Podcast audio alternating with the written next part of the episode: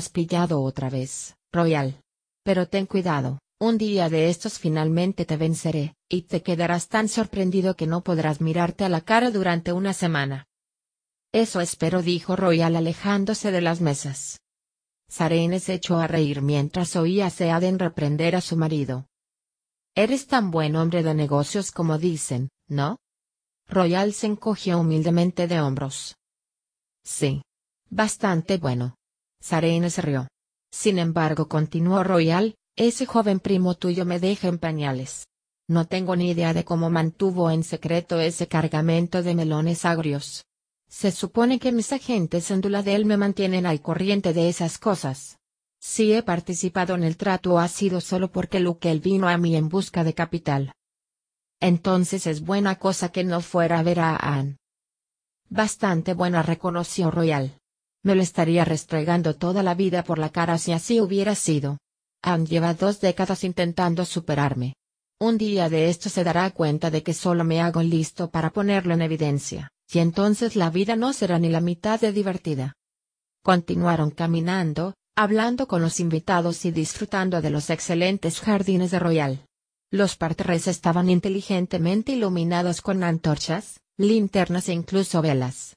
Lo más impresionante eran los árboles híbridos, cuyas ramas, cubiertas de capullos rosa y blancos, estaban iluminadas desde atrás por linternas que recorrían el tronco. Sarene estaba disfrutando tanto que perdió el sentido del tiempo. Solo la súbita aparición de Ace le recordó el verdadero propósito de la velada, mi señora. exclamó. El rey se marcha. ¿Estás seguro? preguntó ella, apartando su atención de las flores. Sí, mi señora. Se ha marchado con la excusa de que tenía que ir al baño, pero ha pedido su carruaje. Discúlpame, Lord Royal. Tengo que marcharme. ¿Sarene? preguntó Royal sorprendido mientras Sarene se encaminaba hacia la casa. Luego, con más vehemencia, volvió a llamarla. Sarene. No puedes irte, pido disculpas, gracia, pero esto es importante. Él trató de seguirla, pero ella corrió más. Además, el duque tenía invitados que atender. No podía desaparecer en plena fiesta. Sarene rodeó la casa de Royal a tiempo de ver al rey subiendo a su carruaje. Soltó una maldición. ¿Por qué no había previsto un medio de transporte propio? Miró frenéticamente alrededor, buscando un vehículo que requisar. Escogió un candidato probable mientras el carruaje del rey arrancaba y los cascos de los caballos resonaban contra el empedrado. Mi señora, le advirtió Ace. El rey no va en ese carruaje. Sarene se detuvo. ¿Qué? Ha salido por la otra puerta y desaparecido en la oscuridad, al otro lado del camino. El carruaje es un señuelo. Sarene no se molestó en contestarle al Seon, sus sentidos eran mucho más agudos que los de los humanos. Vamos, dijo, encaminándose en la dirección adecuada. No voy vestida para ir a espiar, tendrás que vigilarlo y decirme a dónde va. Sí, mi señora respondió Ace, reduciendo su luz a un nivel casi imperceptible y volando tras el rey. Sarene lo siguió a ritmo más lento. Continuaron de esa forma, Ace cerca del rey y Sarene a una distancia prudencial. Cubrieron rápidamente los terrenos que rodeaban la mansión de Royal, y luego entraron en la ciudad de Kai. Adon se movía solo por calle Jones, y Sarene advirtió por primera vez que podía estar corriendo peligro. Las mujeres no viajaban solas de noche. Ni siquiera en Kai, una de las ciudades más seguras de Opelon. Pensó en darse la vuelta media docena de veces, y una vez casi estuvo a punto de echar a correr llena de pánico cuando un borracho apareció en la oscuridad a su lado. Sin embargo, continuó adelante. Solo iba a tener una oportunidad para averiguar qué pretendía Yadon, y su curiosidad era más fuerte que su miedo. Por el momento, al menos. Al cabo de un rato el Seon se detuvo y se volvió hacia Sarene, flotando temeroso. Acaba de meterse en las alcantarillas, mi señora. ¿Las alcantarillas? preguntó Sarene, incrédula. Sí, mi señora.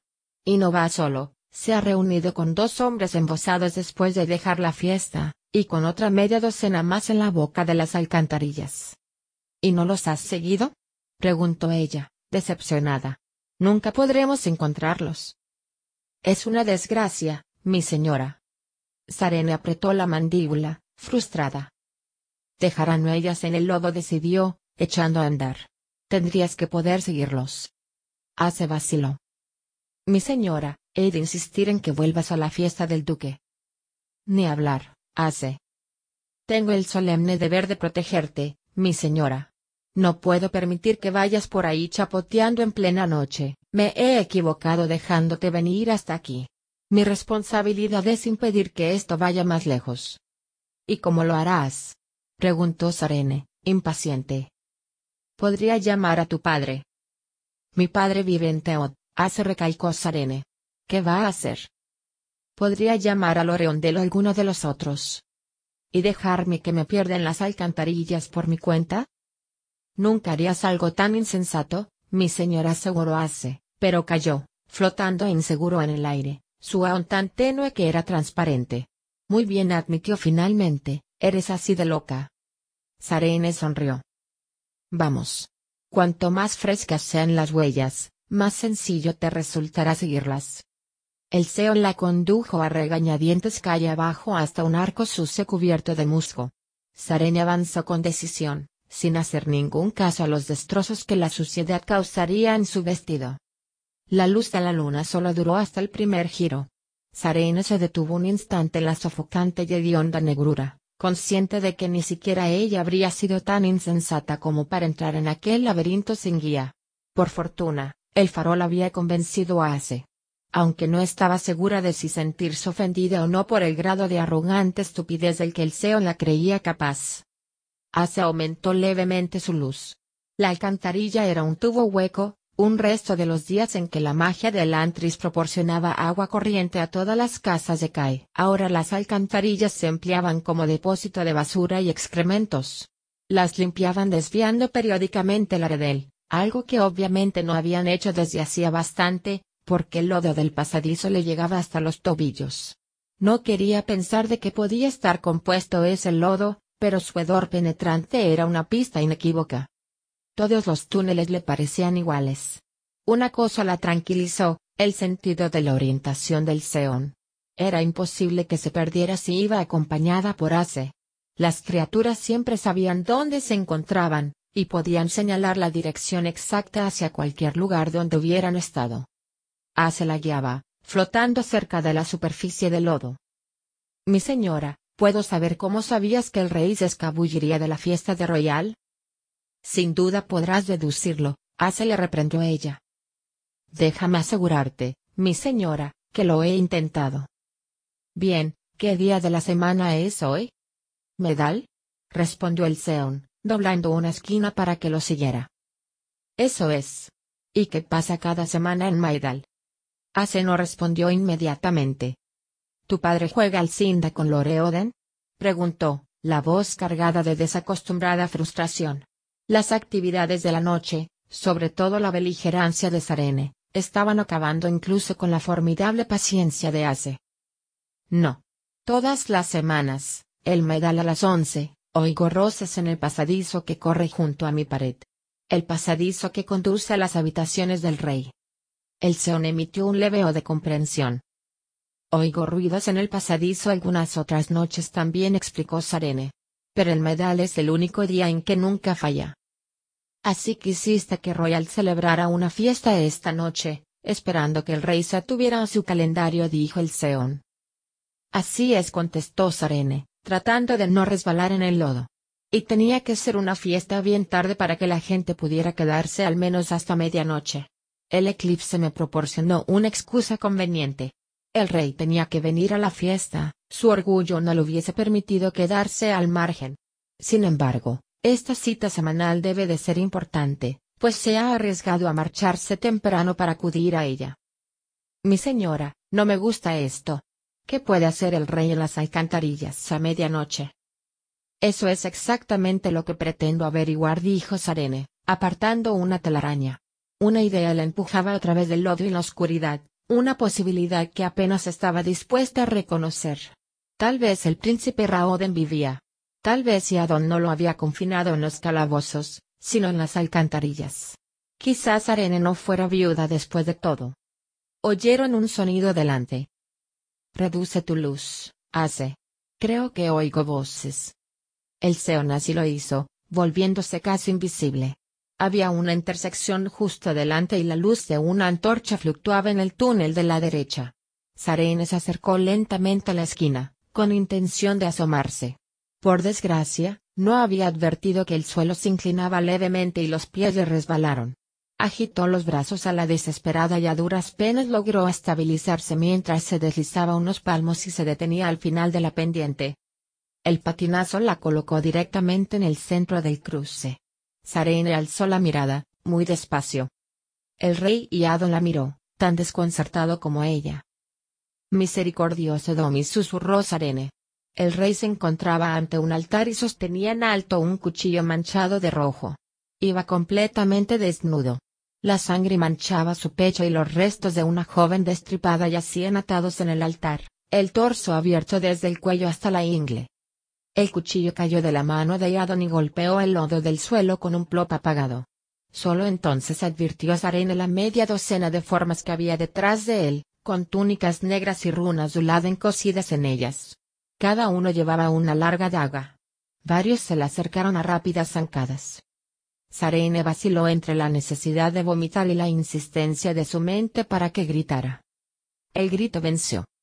Retrocedió, tropezando, resbalando y chapoteando en el lodo.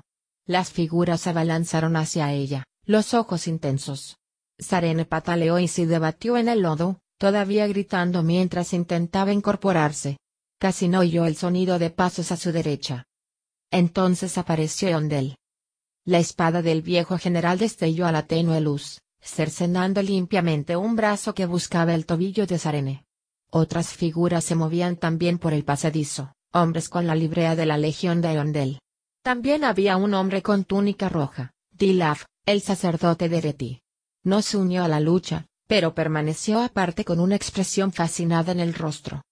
Aturdida, Sarene intentó de nuevo incorporarse, pero solo consiguió resbalar una vez más en la alcantarilla. Una mano la agarró por el brazo y la ayudó. El rostro arrugado de Royal sonrió aliviado mientras ponía a Sarene en pie. Espero que la próxima vez me cuentes tus planes, princesa sugirió. Se lo dijiste. Sarene dirigió una mirada acusadora a Ace. Claro que se lo dije, mi señora respondió el Seon, latiendo levemente para recalcar la observación. Sarene estaba sentada en el estudio de Royal, con Luke. Llevaba una túnica que el duque había pedido a una de las criadas. Le quedaba demasiado corta, por supuesto, pero era mejor que el vestido de terciopelo manchado en las alcantarillas. ¿Cuándo? exigió saber Sarene, acomodándose en el mullido sofá de Royal y envolviéndose en una manta. El duque había ordenado que le trajeran una bañera y todavía tenía el pelo mojado, helado por el aire nocturno. Llamó a Opa en cuanto saliste de casa, explicó Royal, entrando en la habitación con tres tazas humeantes. Le tendió una a ella y otra a Luquel antes de sentarse. ¿Tan pronto? preguntó Sarene, sorprendida. Sabía que nunca te darías de la vuelta, te dijera lo que te dijese, contestó Ace. Me conoces demasiado bien, murmuró ella, dando un sorbo a su bebida. Era Gareth Hordel. Lo cual estaba bien, no podía permitirse quedarse dormida todavía.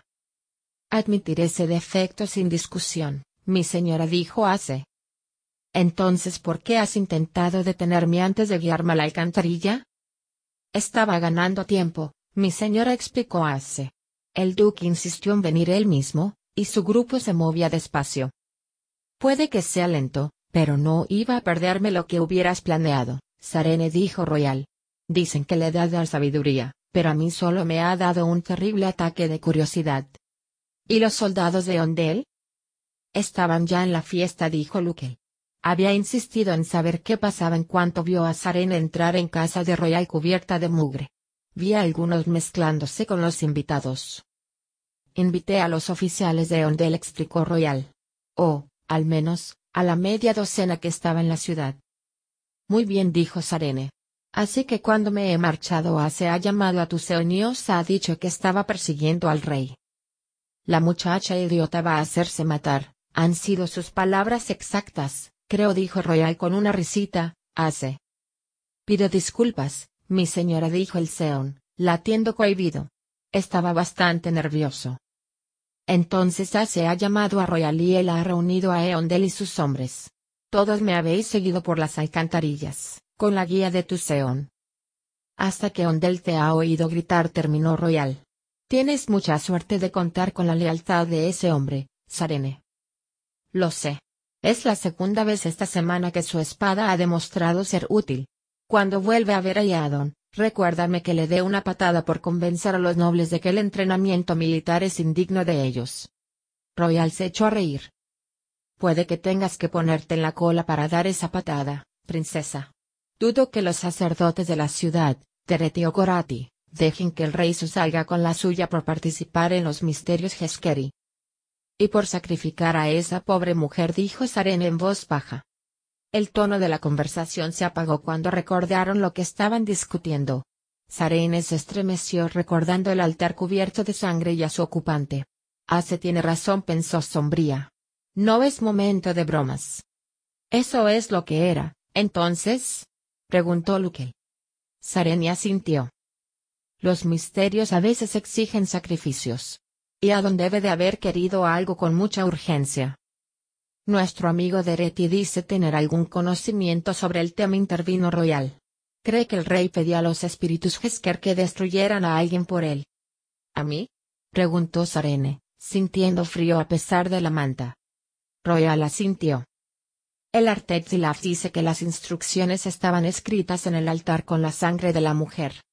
Sarene se estremeció. Bueno, al menos ahora sabemos lo que les pasó a las criadas y cocineras que desaparecieron del palacio. Royal volvió a asentir.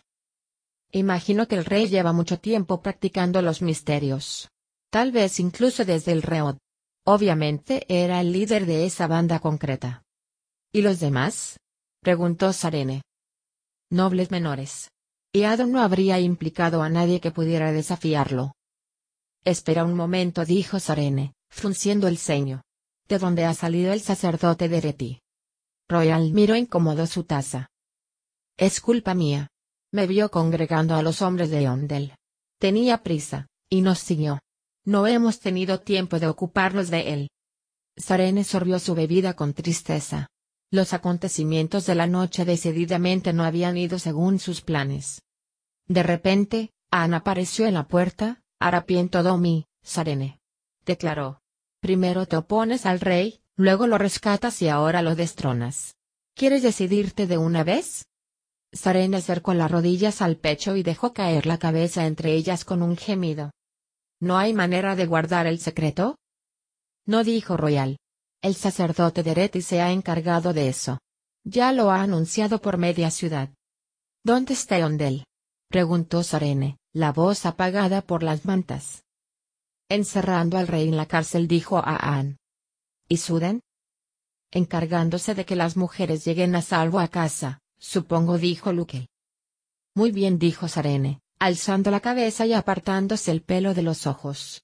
Tendremos que actuar sin ellos. Caballeros, me temo que acabo de destruir nuestro breve momento de paz. Tenemos que establecer un plan de urgencia. Y sobre todo planificar el control de daños. 33. Algo cambió. Raten parpadeó, espantando los últimos restos de su aturdimiento. No estaba seguro de cuánto tiempo había pasado, ya todo estaba oscuro, aterradoramente negro a excepción de unas cuantas antorchas solitarias que ardían en la parte superior de la muralla de Elantris.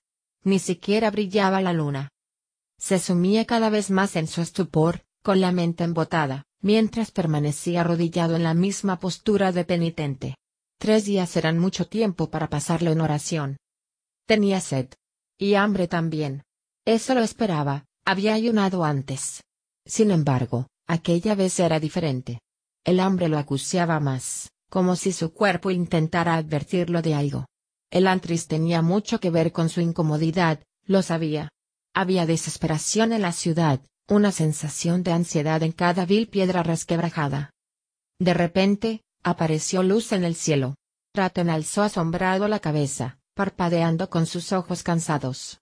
La luna surgía lentamente de la oscuridad, una rendija en forma de guadaña que fue creciendo mientras Raten la contemplaba. No se había enterado de que habría un eclipse lunar esa noche, había dejado de prestar atención a esas cosas desde su marcha de Duladel.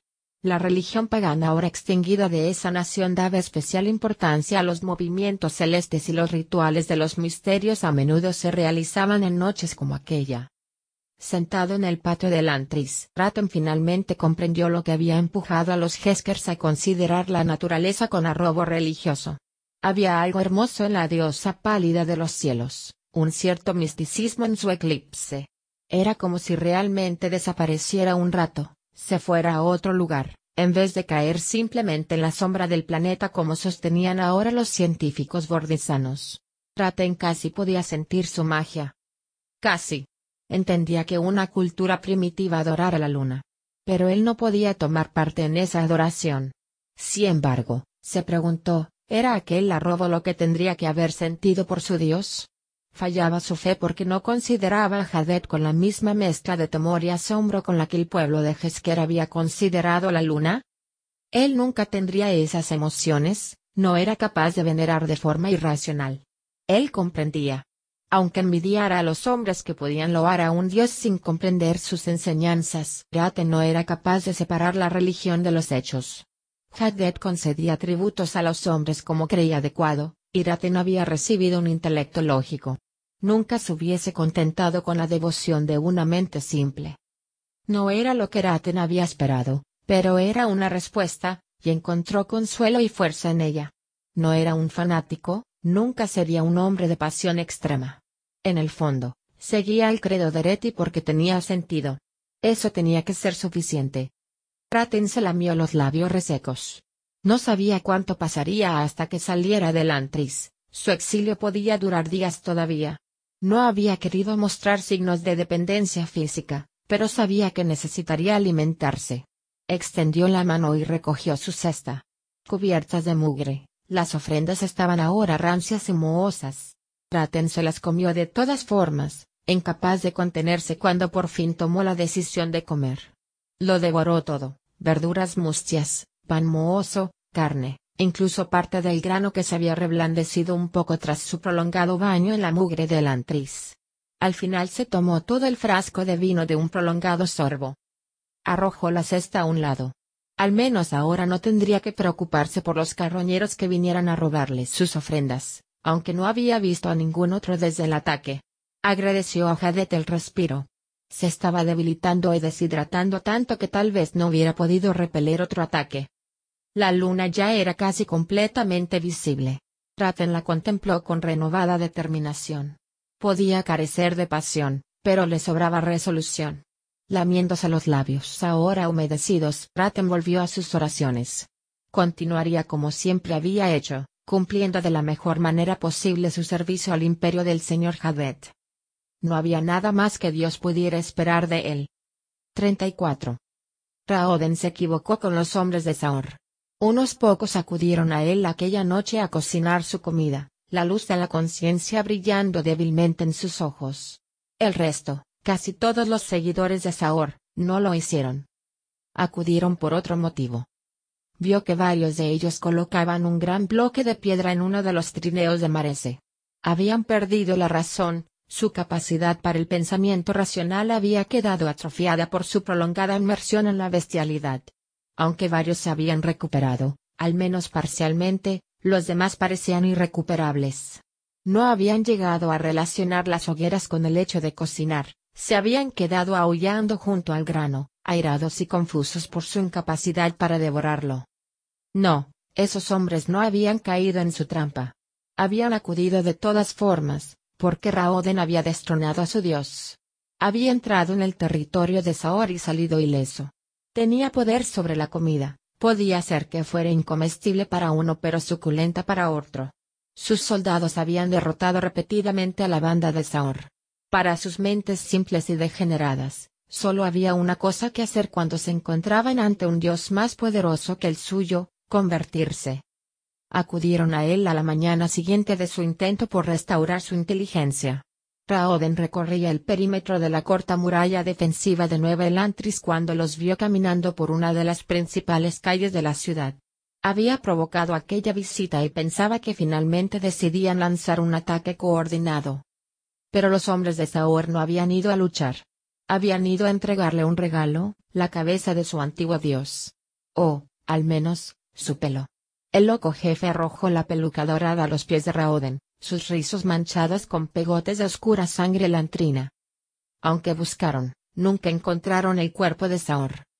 Entonces, con el vellón de su diosa caída arrojado en el suelo ante él, los salvajes se postraron, suplicantes. Ahora hacían exactamente lo que Raoden decía, punto por punto. A cambio, él lo recompensaba con migajas de comida, como se hace con un animal de compañía. Le preocupaba usar a hombres como si fueran bestias. Hizo otros esfuerzos por restaurar sus mentes racionales, pero al cabo de solo dos días sabía que era una esperanza vana. Esos hombres habían rendido su intelecto y, fuera responsable la psicología o el DOR, nunca lo recuperarían. Se comportaban bien, incluso con docilidad. El dolor no parecía afectarlos y realizaban cualquier trabajo, por denigrante o duro que fuese. Si Raoden les decía que empujaran un edificio hasta que cayera, regresaba días más tarde para encontrarlos aún apoyados contra la misma pared, las palmas apretadas contra la terca piedra. Sin embargo, a pesar de su aparente obediencia, Raoden no se fiaba de ellos. Habían asesinado a Saolin, e incluso habían asesinado a su anterior ama. Solo estaban calmados porque su dios actual así lo exigía. Cayana declaró Galladon, reuniéndose con él. No queda mucho de ellos, ¿eh? reconoció Karata. Cayana era el nombre que les daba Galladon. Significaba locos. Pobrecillos susurró Raoden. Galladon asintió. ¿Nos has mandado llamar, Zule? Sí. Venid conmigo. Con el aumento del número de hombres que implicó la llegada de los Cayana, Mares y sus trabajadores tuvieron medios para reconstruir algunos muebles de piedra y ahorrar recursos madereros, ya exiguos. La nueva mesa de Raoden en la capilla era la misma que había usado para que Tan recordara sus días como escultor. Una gran grieta, reparado con argamasa, corría por el centro, pero aparte de eso estaba intacta, los grabados gastados pero claros. Sobre la mesa había varios libros, la reciente restauración de Novelantris requería el liderazgo de Raoden, lo cual le dificultaba el acceso a la biblioteca oculta, así que se había traído varios ejemplares. La gente estaba acostumbrada a verlo con libros, y no se le ocurrió preguntar. Aunque aquellos tomos aún tenían cubiertas de cuero. Estudió la hondor cada vez con más ansia. El dolor había crecido. A veces lo golpeaba con tanta ferocidad que Raoden se desplomaba, debatiéndose agónico. Todavía era manejable, pero a duras penas, e iba empeorando. Había pasado mes y medio desde su llegada a Elantris, y dudaba que pudiera haber otro mes más. No veo por qué insistes en compartir con nosotros todos los detalles de la Ondor, Su le dijo Galladon, suspirando mientras Raoden abordaba un tomo abierto. Apenas comprendo la mitad de las cosas que nos dices. Galladón, tienes que esforzarte por recordar estas cosas. No importa lo que digas, sé que tienes intelecto para ello. Tal vez admitió Galladón, pero eso no significa que me guste. La hondor es tu afición, no la mía. Escucha, amigo mío, sé que la hondor encierra el secreto de nuestra maldición. Con tiempo, con estudio, podremos encontrar las pistas que necesitamos. Pero continuó Raoden, alzando un dedo, si me sucediera algo, tiene que haber alguien que continúe mi trabajo. Galladon hizo una mueca. Estás tan cerca de convertirte en Oed como yo de ser Jordel. Lo oculto bien. Eso no importa, dijo Raoden. Es una tontería no tener ayuda. Anotaré estas cosas, pero quiero que los dos oigáis lo que tengo que decir. Galladon suspiró. De acuerdo, Zule, ¿qué has descubierto? ¿Otro modificador para aumentar el alcance de una ON? Raoden sonrió. No, esto es mucho más interesante. Sé por qué el antris está cubierta de mugre. Karata y Galladon alzaron la cabeza. ¿De verdad? preguntó Karata, mirando el libro abierto. ¿Lo explica ahí? No, es una combinación de varias cosas, dijo Raoden. El elemento clave, sin embargo, está aquí y señaló una ilustración. ¿El Lao nace? preguntó Galladon. Correcto, dijo Raoden. Sabes que la piel elantrina era tan plateada que alguna gente decía que brillaba. Lo hacía, contestó Galladon. No resplandecía, pero cuando mi padre entraba en una habitación, Se podía ver su contorno. Bueno, el Dor era la causa, explicó Raoden. Cada cuerpo elantrino estaba conectado permanentemente con el Dor. El mismo enlace existía entre la propia Elantris y el Dor, aunque los sabios no saben por qué. El Dor imbuía la ciudad entera, haciendo que la piedra y la madera brillaran como si una llama silenciosa ardiera en su interior. Debía de ser difícil dormir, comentó Karata. Se podía cubrir, dijo Raoden. Pero el efecto de la ciudad iluminada era tan espectacular que muchos alantrinos lo aceptaban como natural, y aprendieron a dormir incluso con el brillo. Fascinante, comentó Galladon, indiferente. Pero ¿qué tiene eso que ver con la mugre? Hay hongos y mohos que viven de la luz, Galladon explicó Raoden. La iluminación del Dor era diferente de la luz normal, y atraía un tipo diferente de hongo. Al parecer, una fina película transparente crecía sobre la mayor parte de las cosas. Los alantrinos no se molestaban en limpiarla, era prácticamente imperceptible y aumentaba el resplandor. El moho era duro y no molestaba mucho. Hasta que murió. La luz desapareció. Dijo Karata. Y los hongos se pudrieron asintió Raoden. Donde antes el moho cubría la ciudad entera, ahora lo hace también la mugre. Bien, ¿y qué intentas decir? Preguntó Galladón con un bostezo. Es otro hilo en la telaraña, explicó Raoden, otra pista sobre lo que pasó cuando golpeó el reod.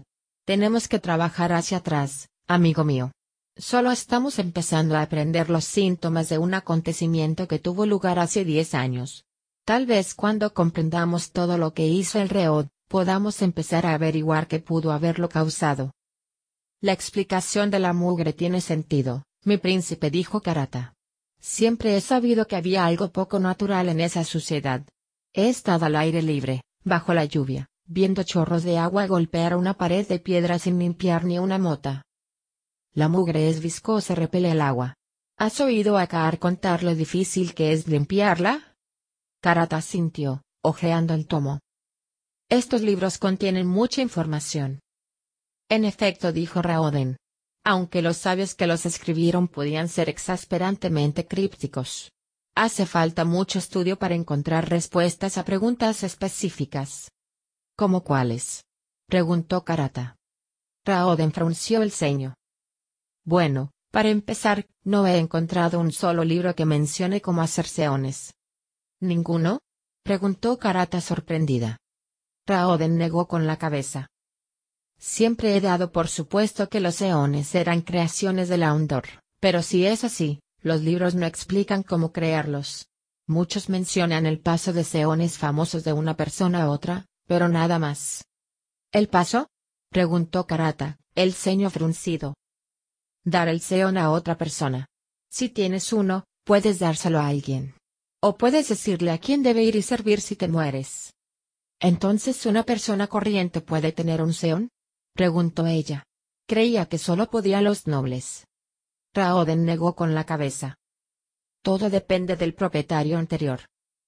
Aunque no es probable que un noble pase su seón a un campesino, dijo Galladon.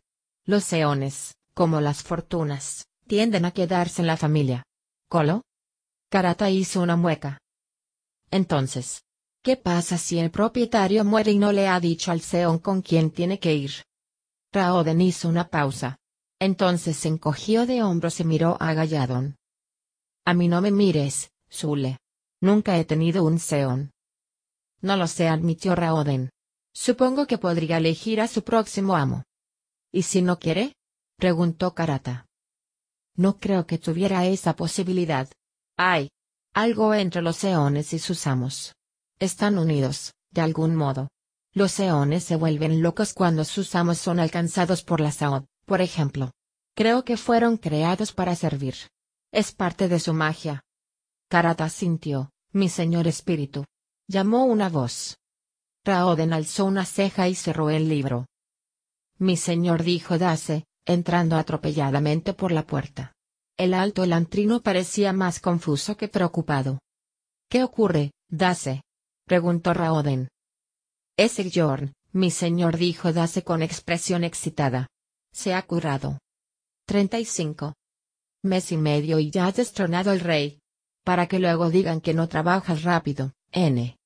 Las palabras de su padre eran joviales, aunque su rostro brillante mostraba preocupación. Sabía, igual que ella, que el caos que sigue al derrocamiento de un gobierno podía ser peligroso tanto para los campesinos como para los nobles. Bueno, no se puede decir que yo lo pretendiera, protestó Sarene. Misericordioso Domi, traté de salvar a ese idiota. No tendría que haberse liado con los misterios. Su padre se echó a reír.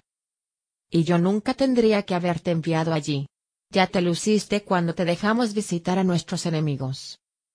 No me enviaste aquí, padre dijo Sarene. Esto fue idea mía.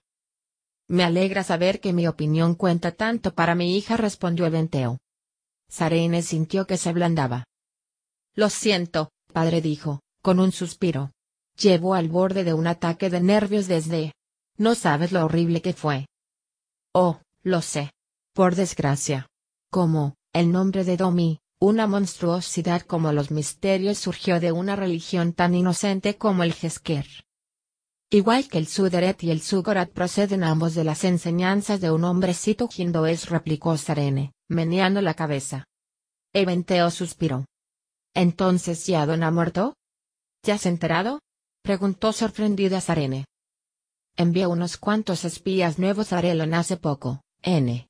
No voy a dejar a mi hija sola en un país que está al borde de la destrucción sin por lo menos echarle un ojo. ¿Quién es? preguntó Sarene, curiosa. No hace falta que lo sepas. Tiene un seón musitó Sarene. De lo contrario no sabrías lo de Yadon. Se ahorcó anoche mismo. No voy a decírtelo, N dijo Eventeo divertido. Si supieras quién es, inevitablemente decidirías apropiártelo para tus propios fines. Bien dijo Sarene. Pero cuando todo esto acabe, será mejor que me digas quién es. No lo conoces. Bien repitió Sarene, fingiendo indiferencia. Su padre se echó a reír. Bueno, háblame de Adon. ¿Cómo, en nombre de Domi, consiguió una cuerda? Loreondel debe de haberlo preparado, supuso Sarene, apoyando los codos sobre la mesa. El conde piensa como un guerrero y esta era una solución muy eficaz. No tenemos por qué forzar una abdicación y el suicidio ha devuelto algo de dignidad a la monarquía. Estamos sedientos de sangre hoy, ¿no, N? Sarene se estremeció. Tú no lo viste, padre. El rey no solo asesinó a esa muchacha. Disfrutó haciéndolo. Ah, dijo Eventeo. Según mis fuentes, Probablemente el duque Telri se haga con el trono.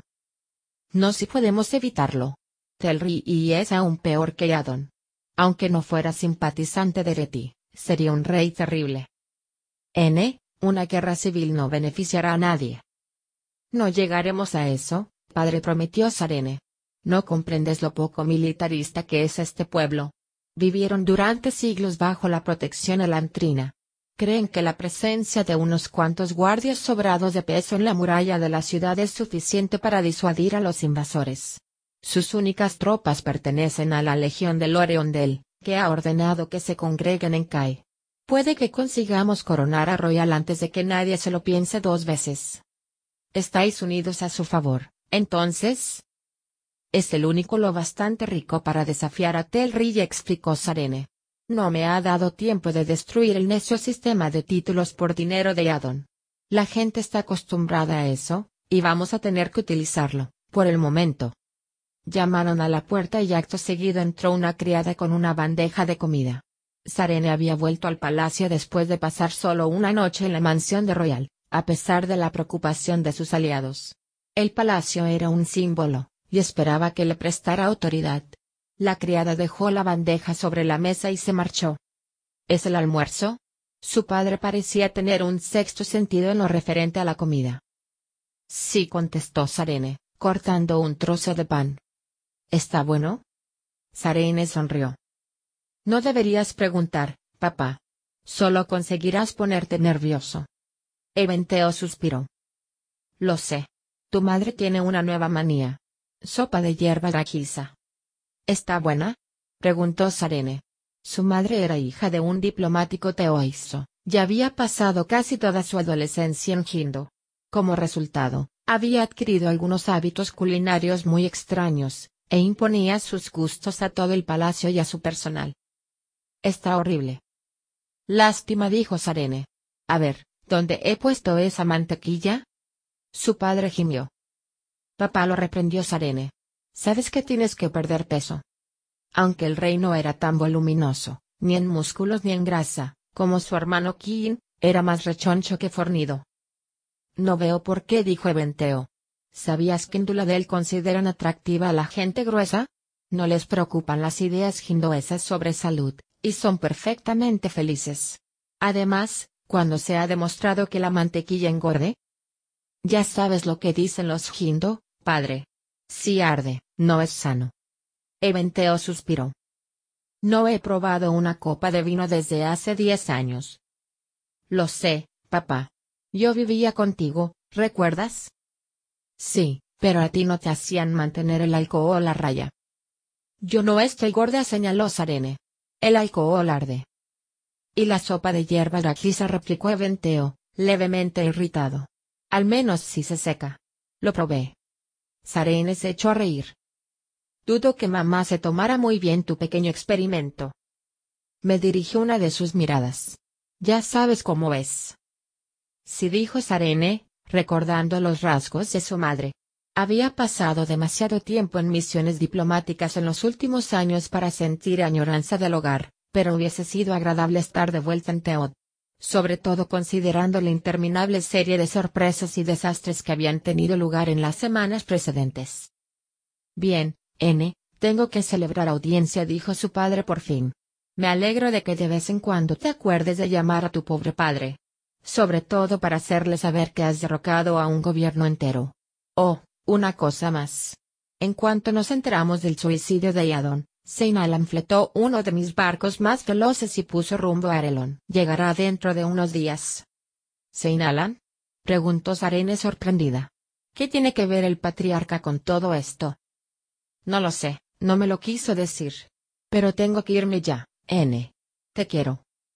Yo también te quiero, papá. Nunca he visto al patriarca confesor royal desde su asiento en el comedor de Kiin. ¿Es como el padre Omin? No contestó Sarene categórica. Seinalan es un egoísta pagado de sí mismo con suficiente orgullo para que un Yonderete parezca humilde a su lado, princesa. exclamó indignado Yondel. Estás hablando del padre de nuestra iglesia. Eso no significa que tenga que gustarme, el rostro de Ondel se puso blanco mientras buscaba por instinto el colgante de Laonomi que pendía de su cuello. Suden mantuvo prudentemente la boca cerrada. Sarene hizo una mueca. No tienes que espantar el mal de ojo, Eondel. No voy a rechazar a Domi porque haya puesto a un idiota a cargo de su iglesia. Los idiotas también tienen derecho a servir. Eondel volvió los ojos hacia su mano, entonces la bajó, avergonzado. Royal, sin embargo, reía suavemente para sí. ¿Qué? exigió saber Sarene. Es que estaba considerando algo, Sarene dijo el anciano con una sonrisa. Creo que no he conocido a nadie, hombre ni mujer, con unas opiniones tan extremas como las tuyas. Entonces has vivido toda la vida en una torre de marfil, mi duque le informó Sarene. ¿Dónde está Luquel, por cierto? La mesa de Kiel no era tan cómoda como el estudio de Royal pero por algún motivo todos se sentían como en casa en el comedor de Kiin. Mientras la mayoría de la gente añadía detalles personales a su estudio o su recibidor, el amor de Kiin era su comida, y el comedor era el lugar donde compartía su talento. La decoración de la habitación, recuerdos de viajes, desde hortalizas secas a una gran hacha de adorno, era reconfortantemente familiar. Nunca se discutía, todos acudían de modo natural a esa habitación cuando se reunían. Tuvieron que esperar un poco más hasta que Luquel finalmente decidió regresar. Al cabo de un rato, oyeron la puerta abrirse y cerrarse, y el rostro amistoso de su primo asomó por la puerta. A y lo acompañaban. ¿Bien? preguntó Sarene. Telrigi definitivamente intenta hacerse con el trono, informó Luquel. No con mi legión apoyando a Royal, dijo Eondel. Por desgracia, mi querido general, dijo Anne, tomando asiento, tu legión no está aquí. Apenas tienes una docena de hombres a tu disposición. Son más de los que tiene Telri, señaló Sarene. Ya no respondió a la guardia del Antris ha dejado sus puestos para acampar ante la mansión de Telri. ¿E onde el bufo? La guardia no es más que un club para hijos segundones que quieren dárselas de importantes. Cierto dijo Aan.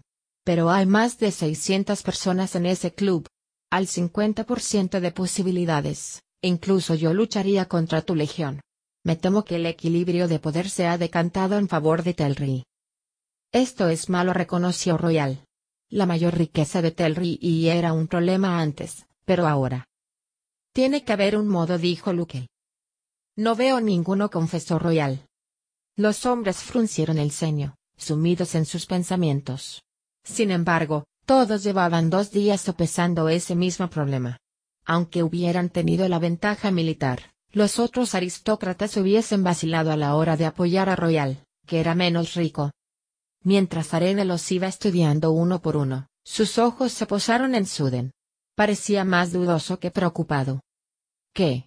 preguntó ella en voz baja. Creo que tal vez tengamos un modo, contestó él, tentativamente. Habla, hombre, dijo a Anne. Bueno, Sarene sigue siendo muy rica, explicó Suden. Raoden le dejó al menos quinientos mil deos. Ya hemos discutido esto, Suden dijo Lukel. Ella tiene un montón de dinero, pero sigue siendo menos que el de Royal. Cierto reconoció Suden. Pero juntos tendrían mucho más que Telri. La habitación quedó en silencio. Tu contrato nupcial es técnicamente nulo, mi señora dijo hace desde atrás. Quedó invalidado en cuanto Yadon se suicidó, eliminando con ello su linaje del trono. En el momento en que otro sea rey, bien Telri, bien Royal, será rescindido y tú dejarás de ser princesa de Arelon. Suden asintió. Si unes tu fortuna a la de lo royal, no solo tendréis dinero para oponeros a Telri, sino que eso legitimará la pretensión de royal. No creas que el linaje no importa en Arelon. Los nobles preferirán ofrecer su lealtad a uno de los parientes de Yadon. Royal la miró con ojos de benévolo abuelo. He de admitir que el joven Suden tiene un argumento convincente, el matrimonio sería estrictamente político, Sarene. Sarene tomó aire. Las cosas iban demasiado deprisa. Comprendo, mi señor. Haremos lo que se debe hacer. Y así, por segunda vez en solo dos meses, Sarene se prometió en matrimonio. Me temo que no ha sido muy romántico, se disculpó Royal. La reunión había terminado Royal se había ofrecido discretamente a escoltar a Sarene de vuelta al palacio. Los demás, incluido Ace, habían comprendido que los dos necesitaban hablar a solas. No importa, mi señor dijo Sarene con una leve sonrisa. Así es como se supone que deben ser los matrimonios políticos, secos, forzados, pero enormemente útiles. Eres muy pragmática. Tengo que serlo, mi señor. Royal frunció el ceño. Tenemos que seguir usándolos, mi señor, Sarene. Creía que habíamos superado eso. Lo siento, Royal dijo Sarene. Me cuesta separar mi yo social de mi yo político. Royal asintió. Lo que he dicho iba en serio, Sarene. Esta será estrictamente una unión de conveniencia, no te sientas obligada en ningún otro aspecto. Sarene guardó silencio un momento, escuchando el casco de los caballos ante ellos. Tendrá que haber herederos. Royal se rió en voz baja. No, Sarene. Gracias, pero no. Aunque eso fuera físicamente posible, yo no podría hacer una cosa así. Soy un viejo, y no sobreviviré más que unos cuantos años. Esta vez, tu contrato nupcial no te prohibirá que vuelvas a casarte cuando me muera. Cuando yo ya no esté, podrás finalmente elegir a un hombre de tu conveniencia. Para entonces habremos sustituido el estúpido sistema de Yadon por algo más estable, y los hijos que tengas con tu tercer marido heredarán el trono. Tercer marido. Royal hablaba como si ya estuviera muerto y ella fuera ya dos veces viuda. Bueno, si las cosas suceden como sugieres, dijo, al menos no tendré problemas para traer un marido. El trono será un premio tentador, aunque yo esté unida a él. El rostro de Royal se endureció. Esto es algo que quería discutir contigo, Sarene. ¿Qué? Eres demasiado dura contigo misma. He oído la forma en que hablas. Asumes que nadie te quiere. No me quieren, dijo Sarene llanamente. Créeme. Royal negó con la cabeza. Eres excelente juzgando caracteres, Sarene. Excepto el tuyo. A menudo, la opinión que tenemos sobre nosotros mismos es la menos acertada. Puede que te veas como una vieja matrona, niña, pero eres joven, y eres hermosa. El hecho de que hayas tenido mala suerte en el pasado no significa que tengas que renunciar a tu futuro. La miró a los ojos. A pesar de las apariencias, era un hombre sabio y comprensivo. Encontrarás a alguien que te ame, Sarene prometió Royal. Eres un premio. Un premio aún más grande que el trono que vendrá unido a ti. Sarene se ruborizó y agachó la mirada. Con todo. Sus palabras eran esperanzadoras. Tal vez tuviera una oportunidad. Probablemente tendría treinta y tantos, pero al menos tendría otra oportunidad de encontrar al hombre adecuado. Nuestra boda tendrá que ser pronto si queremos derrotar a Telri, dijo Royal. ¿Qué sugieres? El día del funeral de Yadon. Técnicamente, el reinado de Yadon no finaliza hasta su entierro. Cuatro días. Sería un noviazgo bastante corto. Me preocupa la necesidad de hacerte pasar por todo esto, dijo Royal. No puede ser fácil considerar casarse con un viejo caduco. Sarene colocó la mano sobre la del duque, sonriendo por la dulzura de su tono. Considerándolo todo, mi señor, creo que soy bastante afortunada. Hay muy pocos hombres en este mundo que consideren un honor verse obligados a casarse. Royal sonrió, los ojos chispeando. Es una lástima que Anne ya esté casado, ¿verdad?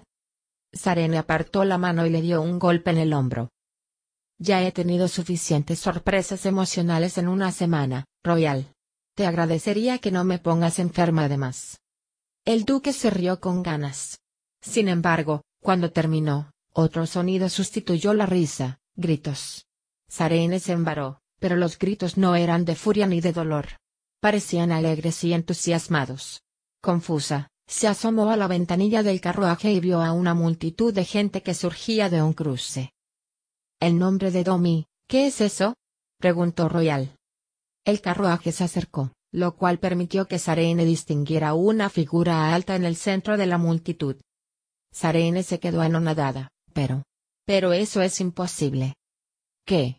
preguntó Royal, entornando la mirada. Es Raten dijo Sarene, con los ojos muy abiertos. Ha salido del antris. Entonces advirtió algo más. El rostro de Yor no tenía manchas. Era de color carne, misericordioso Domi. Se ha curado. 36. Cuando el amanecer señaló el quinto día de exilio de Raten, supo que había cometido un error. Moriría en el antris. Cinco días serán demasiados sin beber, y sabía que no había agua en la ciudad de los condenados. No lamentó sus acciones, se había comportado de la manera más lógica. Una lógica desesperada, pero sin embargo racional. Si hubiera continuado en Kai, se habría vuelto más impotente cada día. No, era mucho mejor morir de deshidratación. Sus delirios aumentaron a medida que pasaba el quinto día. En ocasiones, veía a riéndose de él, en otras, la princesa Teois hacía lo mismo. Una vez incluso le pareció ver al propio Hadet, su rostro ardiendo rojo con el calor de la decepción divina mientras miraba a Araten. No obstante, los delirios cambiaron pronto. Ya no vio rostros, ya no se sintió humillado y despreciado. En su lugar, se enfrentó a algo mucho más horrible. Recuerdos de Decor. Una vez más, los oscuros y huecos cubículos del monasterio lo rodearon. Los gritos resonaron en los pasillos de piedra negra, gritos de agonía bestial mezclados con cánticos solemnes. Cánticos que tenían un extraño poder. El muchacho Araten se arrodillaba obediente, esperando, encogido en un cubículo no más grande que un armario, el sudor inundando sus ojos aterrorizados, sabiendo que tarde o temprano vendrían por él. El monasterio de Ratuor entrenaba asesinos, el monasterio de Fjeldor entrenaba espías. Dakor. El monasterio de Dakor entrenaba demonios. Su delirio se interrumpió en algún momento de la siguiente tarde, liberándolo un rato. Como un gato que permite a su presa huir una última vez antes de descargar un mortal zarpazo. Raten levantó su debilitado cuerpo de las duras piedras, las ropas pegadas a la viscosa superficie. No recordaba haberse encogido en posición fetal. Con un suspiro, Ratten se pasó mecánicamente una mano por la cabeza sucia y manchada de mugre. Un gesto inútil para limpiarse. Sus dedos rozaron algo áspero y rasposo. Pelo. Ratten se enderezó, la sorpresa confiriéndole fuerzas momentáneas. Palpó con dedos temblorosos, y buscó el pequeño frasco que contenía el vino de su ofrenda. Limpió el cristal lo mejor que pudo con una manga sucia, y luego contempló su espectral reflejo. Era distorsionado y borroso, pero suficiente. Las manchas habían desaparecido. Su piel, aunque cubierta de suciedad, era tan clara e impoluta como cinco días antes. El efecto de la poción de Fortune por fin había pasado. Había empezado a creer que nunca lo haría, que Fortune se había olvidado de hacer que los efectos fueran temporales. Era sorprendente que el hombre de Robin pudiera preparar una poción capaz de lograr que el cuerpo imitara la dolencia de un elantrino. Pero Raten había juzgado mal al boticario, había hecho lo que le habían pedido, aunque los efectos hubieran durado un poco más de lo esperado. Naturalmente, si no salía rápido del antris, todavía podía morir. Raten se levantó, haciendo acopio de fuerzas, hirviendo de adrenalina, contemplad. Gritó a la garita de arriba. Sed testigos de la gloria del señor Hadet. Me he curado. No hubo respuesta. Tal vez estaba demasiado lejos para que se oyera su voz. Entonces, al contemplar las murallas, advirtió algo. No había ningún guardia. Ninguna patrulla de vigilancia de ronda, ninguna indicadora punta de lanza que marcara su presencia. Estaban allí el día anterior. ¿O había sido el otro? Los últimos tres días se habían convertido en un borrón en su mente, una larga cadena de oraciones, alucinaciones y ocasionales cabezadas de agotamiento. ¿Dónde se habían ido los guardias? Consideraban que su solemne deber era vigilar el antris, como si algo amenazador pudiera surgir de la ciudad podrida. La guardia del antris realizaba una función inútil, pero esa función le procuraba fama. Los guardias nunca hubiesen renunciado a sus puestos pero los habían abandonado. Raten empezó a gritar de nuevo, sintiendo que las fuerzas abandonaban su cuerpo. Si la guardia no estaba allí para abrir las puertas, entonces estaba condenado. La ironía jugueteó en su mente, el único elantrino que se curaba moriría a causa de un grupo de guardias incompetentes y negligentes. Las puertas se abrieron un poquito. ¿Otra alucinación? Pero entonces una cabeza asomó por la abertura, el avaricioso capitán al que Raten había estado seduciendo. ¿Mi señor? preguntó el guardia, vacilante. Entonces, tras mirar a Raten de arriba abajo con los ojos espantados, inhaló bruscamente. Gracioso Domi. Es cierto. ¿Te has curado? Mi señor Jadeta ha oído mis plegarias, capitán anunció Raten haciendo acopio de todas las fuerzas que le quedaban. La mancha de la antris ha sido eliminada de mi cuerpo. La cabeza del capitán desapareció un momento. Luego, despacio, la puerta se abrió del todo, revelando a un grupo de cautelosos guardias. Vamos, mi señor. Traten se puso en pie, ni siquiera se había dado cuenta de que había caído de rodillas, y caminó con piernas temblorosas hacia las puertas. Se volvió, apoyando la mano en la madera, un lado sucio y cubierto de mugre, el otro brillante y limpio, y contempló el antris. Unas cuantas formas agazapadas lo observaban desde el terrado de un edificio. Disfrutad de vuestra condena, amigos míos, susurró Raten, y luego indicó a los guardias que cerraran las puertas. No debería estar haciendo esto, ¿sabes? dijo el capitán. Cuando un hombre es arrojado a el. Hadet recompensa a aquellos que lo obedecen, capitán dijo Raten. A menudo de manos de sus servidores. Los ojos del capitán brillaron y Raten se sintió de pronto muy agradecido por haber empezado a sobornar al hombre. ¿Dónde está el resto de tus soldados, capitán? Protegiendo al nuevo rey dijo el capitán orgullosamente. ¿Nuevo rey? Han pasado muchas cosas, mi señor. Lord y manda ahora en Arelon. O, al menos, lo hará en cuanto acabe el funeral de Adon. Debilitado como estaba, Raten apenas pudo sostenerse en pie. ¿Y Adon muerto? ¿Telri haciéndose con el control? ¿Cómo podían cinco días haber cambios tan drásticos? Vamos, dijo con decisión. ¿Puedes explicármelo camino de la capilla? La multitud se agolpaba a su alrededor mientras caminaba, el capitán no poseía ningún carruaje, Iraten no quiso esperar uno.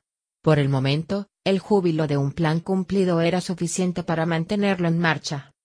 La multitud ayudaba también.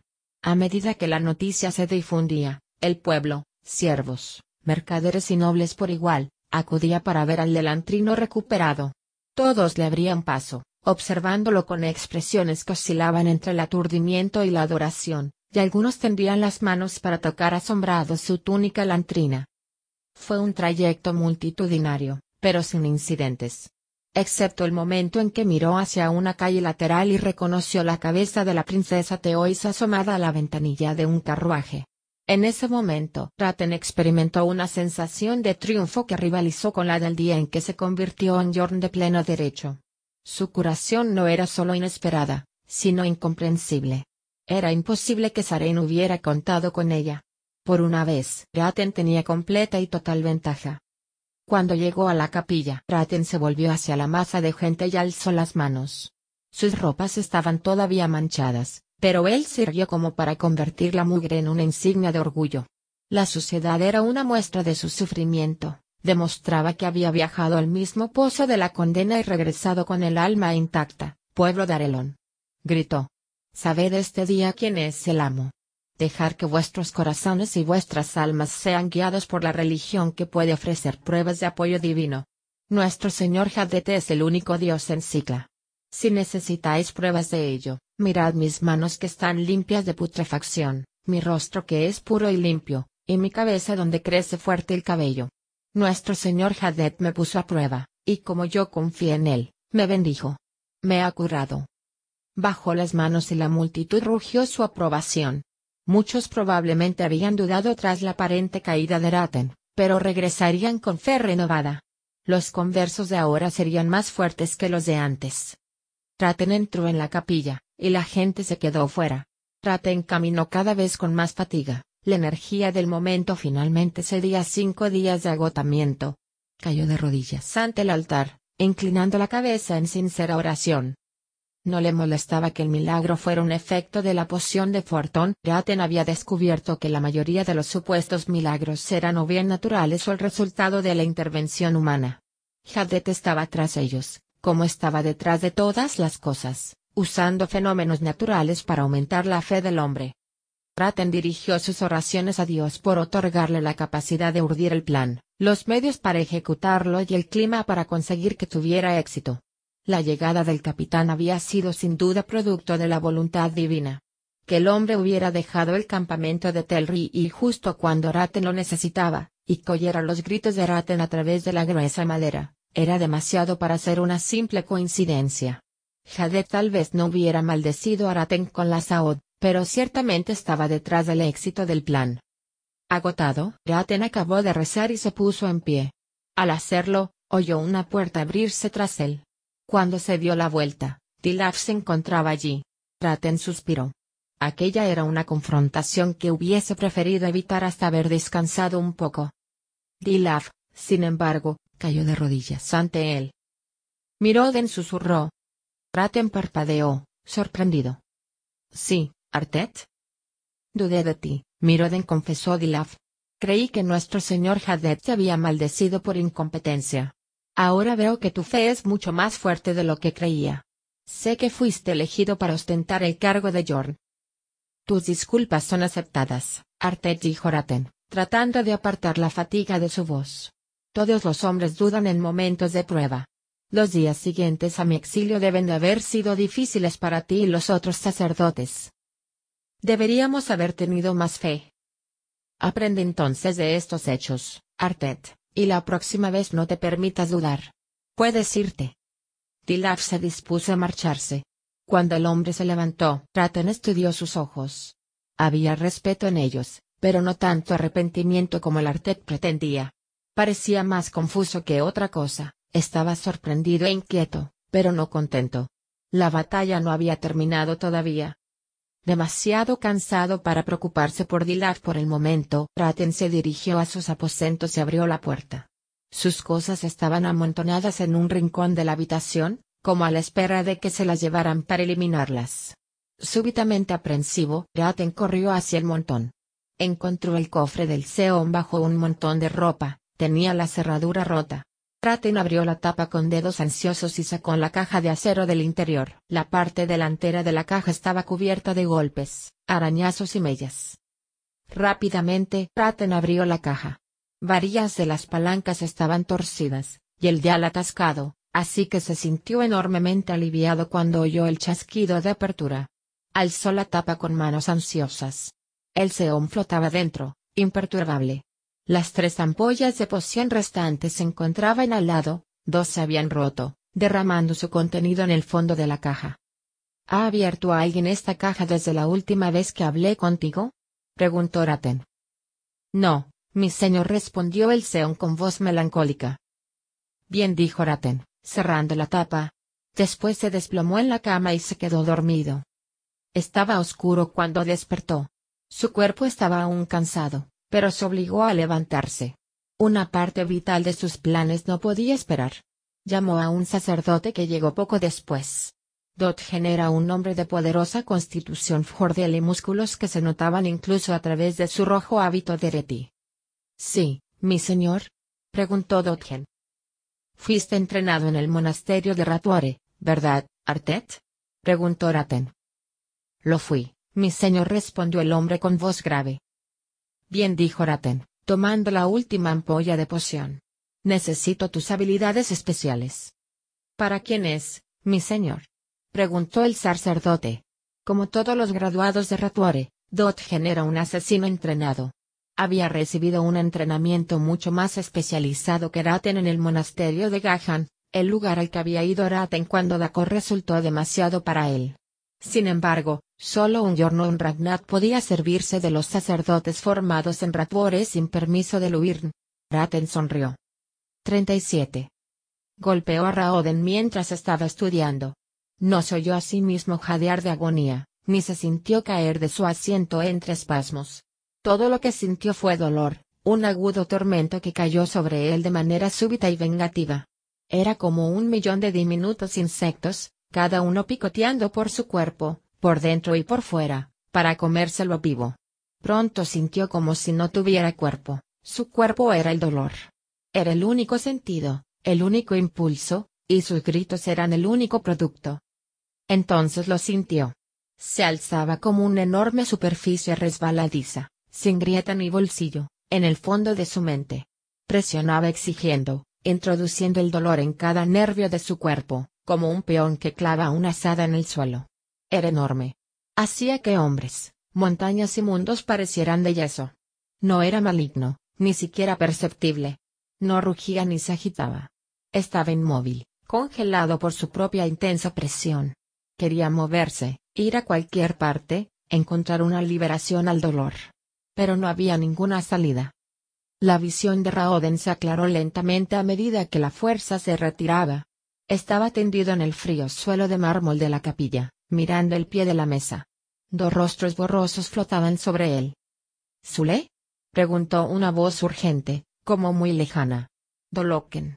Raoden, ¿puedes oírme? Su visión se aclaró. Los rasgos normalmente severos de Karata mostraban preocupación, mientras que Galladon estaba lívido. Estoy bien, croó Oden, avergonzado. Pronto se darían cuenta de lo débil que estaba, de que no podía soportar el dolor de un mes de estancia en el antris. Los dos lo ayudaron a levantarse. Se quedó de pie un momento antes de indicar que quería sentarse. Todo su cuerpo estaba dolorido, como si hubiera intentado levantar una docena de pesos distintos al mismo tiempo. Gimió mientras ocupaba el incómodo asiento de piedra. Zule, ¿qué ha pasado? preguntó Galladón, retirándose vacilante a su propio asiento. Ha sido el dolor, dijo Raoden, sujetándose la cabeza con las manos y apoyando los codos sobre la mesa. Ha sido insoportable un momento. Ahora estoy bien, ha pasado. Galladón frunció el ceño. ¿De qué estás hablando, Zule? El dolor, dijo Raoden con exasperación. El dolor de mis cortes y magulladuras, el veneno de la vida aquí en el antris. Zule, el dolor no viene en oleadas. Siempre es igual. Para mí viene en oleadas, dijo Reoden, cansado. Gallado negó con la cabeza. Eso no puede ser. Colo. Cuando sucumbes al dolor, te rompes y tu mente se pierde. Así es siempre. Además, es imposible que hayas acumulado suficientes cortes y magulladuras para volverte Obed todavía. Ya me lo has dicho, galladón, pero así es como me pasa a mí. Viene de pronto, como intentando destruirme, luego cesa. Tal vez lo encaro peor que los demás. Mi príncipe dijo Karata, vacilante, estabas brillando. Raoden alzó la cabeza, sorprendido. ¿Qué? Es cierto, Zule. Después de desplomarte empezaste a brillar. Como un aón. Casi como si. Raoden se quedó boquiabierto, ligeramente sorprendido. Guión. Como si el Dor intentara venir a través de mí. La fuerza estaba buscando una abertura, una salida. Había intentado usarlo como a un aón. ¿Por qué yo? Algunas personas están más cerca del Dor que otras, Zule. En el Antris, algunas personas podían crear aones mucho más poderosos que otras, y algunos parecían más íntimamente unidos al poder. Además, mi príncipe dijo Karata, ¿no eres tú quien conoce mejor los aones? Te vemos practicando con ellos cada día. Raoden asintió lentamente, casi olvidando su agonía. Durante el Reod, dicen que los elantrinos más poderosos fueron los primeros en caer. No lucharon cuando las turbas los quemaron. Como si estuvieran abrumados por algo, ¿Colo? preguntó Galladon. Un súbito e irónico alivio suavizó la mente de Raoden. Por mucho que doliera, su inseguridad le había preocupado más. Sin embargo, no era libre. Los ataques son cada vez peores. Si continúan, acabarán conmigo. Si eso sucede. Galladon asintió solemnemente. Te unirás a los Oed. El Dor me destruirá, dijo Raoden, destrozará mi alma en un intento por liberarse. No está vivo, es solo una fuerza, y el hecho de que yo no sea un camino viable no le impedirá intentar pasar. Cuando se apodere de mí, recordad vuestro juramento. Gallado ni Karata sintieron. Le llevarían a la charca en las montañas. Saber que ellos cuidarían de él si caía era suficiente para darle ánimos, y suficiente para hacerle desear, solo un poco, que el día de su fracaso no estuviera lejos. Pero eso no tiene que suceder, le dijo Galladon. Quiero decir, ese Yorn se curó. Tal vez esté sucediendo algo, tal vez algo haya cambiado. Raoden hizo una pausa. Si es que de verdad se curó. ¿Qué quieres decir? Preguntó Karata. Hubo mucho ajetreo cuando lo sacaron de la ciudad. Si yo fuera el Ubirn, no querría un Dereti el antrino que trajera la vergüenza a mi religión habría enviado a alguien a rescatarlo y decir a todos que se había curado, y luego lo hubiese escondido allá en Fjorden. No vimos bien al hombre después de que se curara, reconoció Karata. Galladon parecía un poco cabizbajo. Como otros en el Antris, había recibido un mensaje de esperanza con la curación de Raten. Raoden no había dicho nada para no desanimar a la gente, pero por dentro se mostraba más reservado. Desde la partida del Yorn, nadie más se había curado. Era un signo de esperanza, pero de algún modo Raoden dudaba que significara mucho para el pueblo elantrino. Tenían que trabajar y mejorar sus vidas, no esperar un milagro externo. Regresó a sus estudios.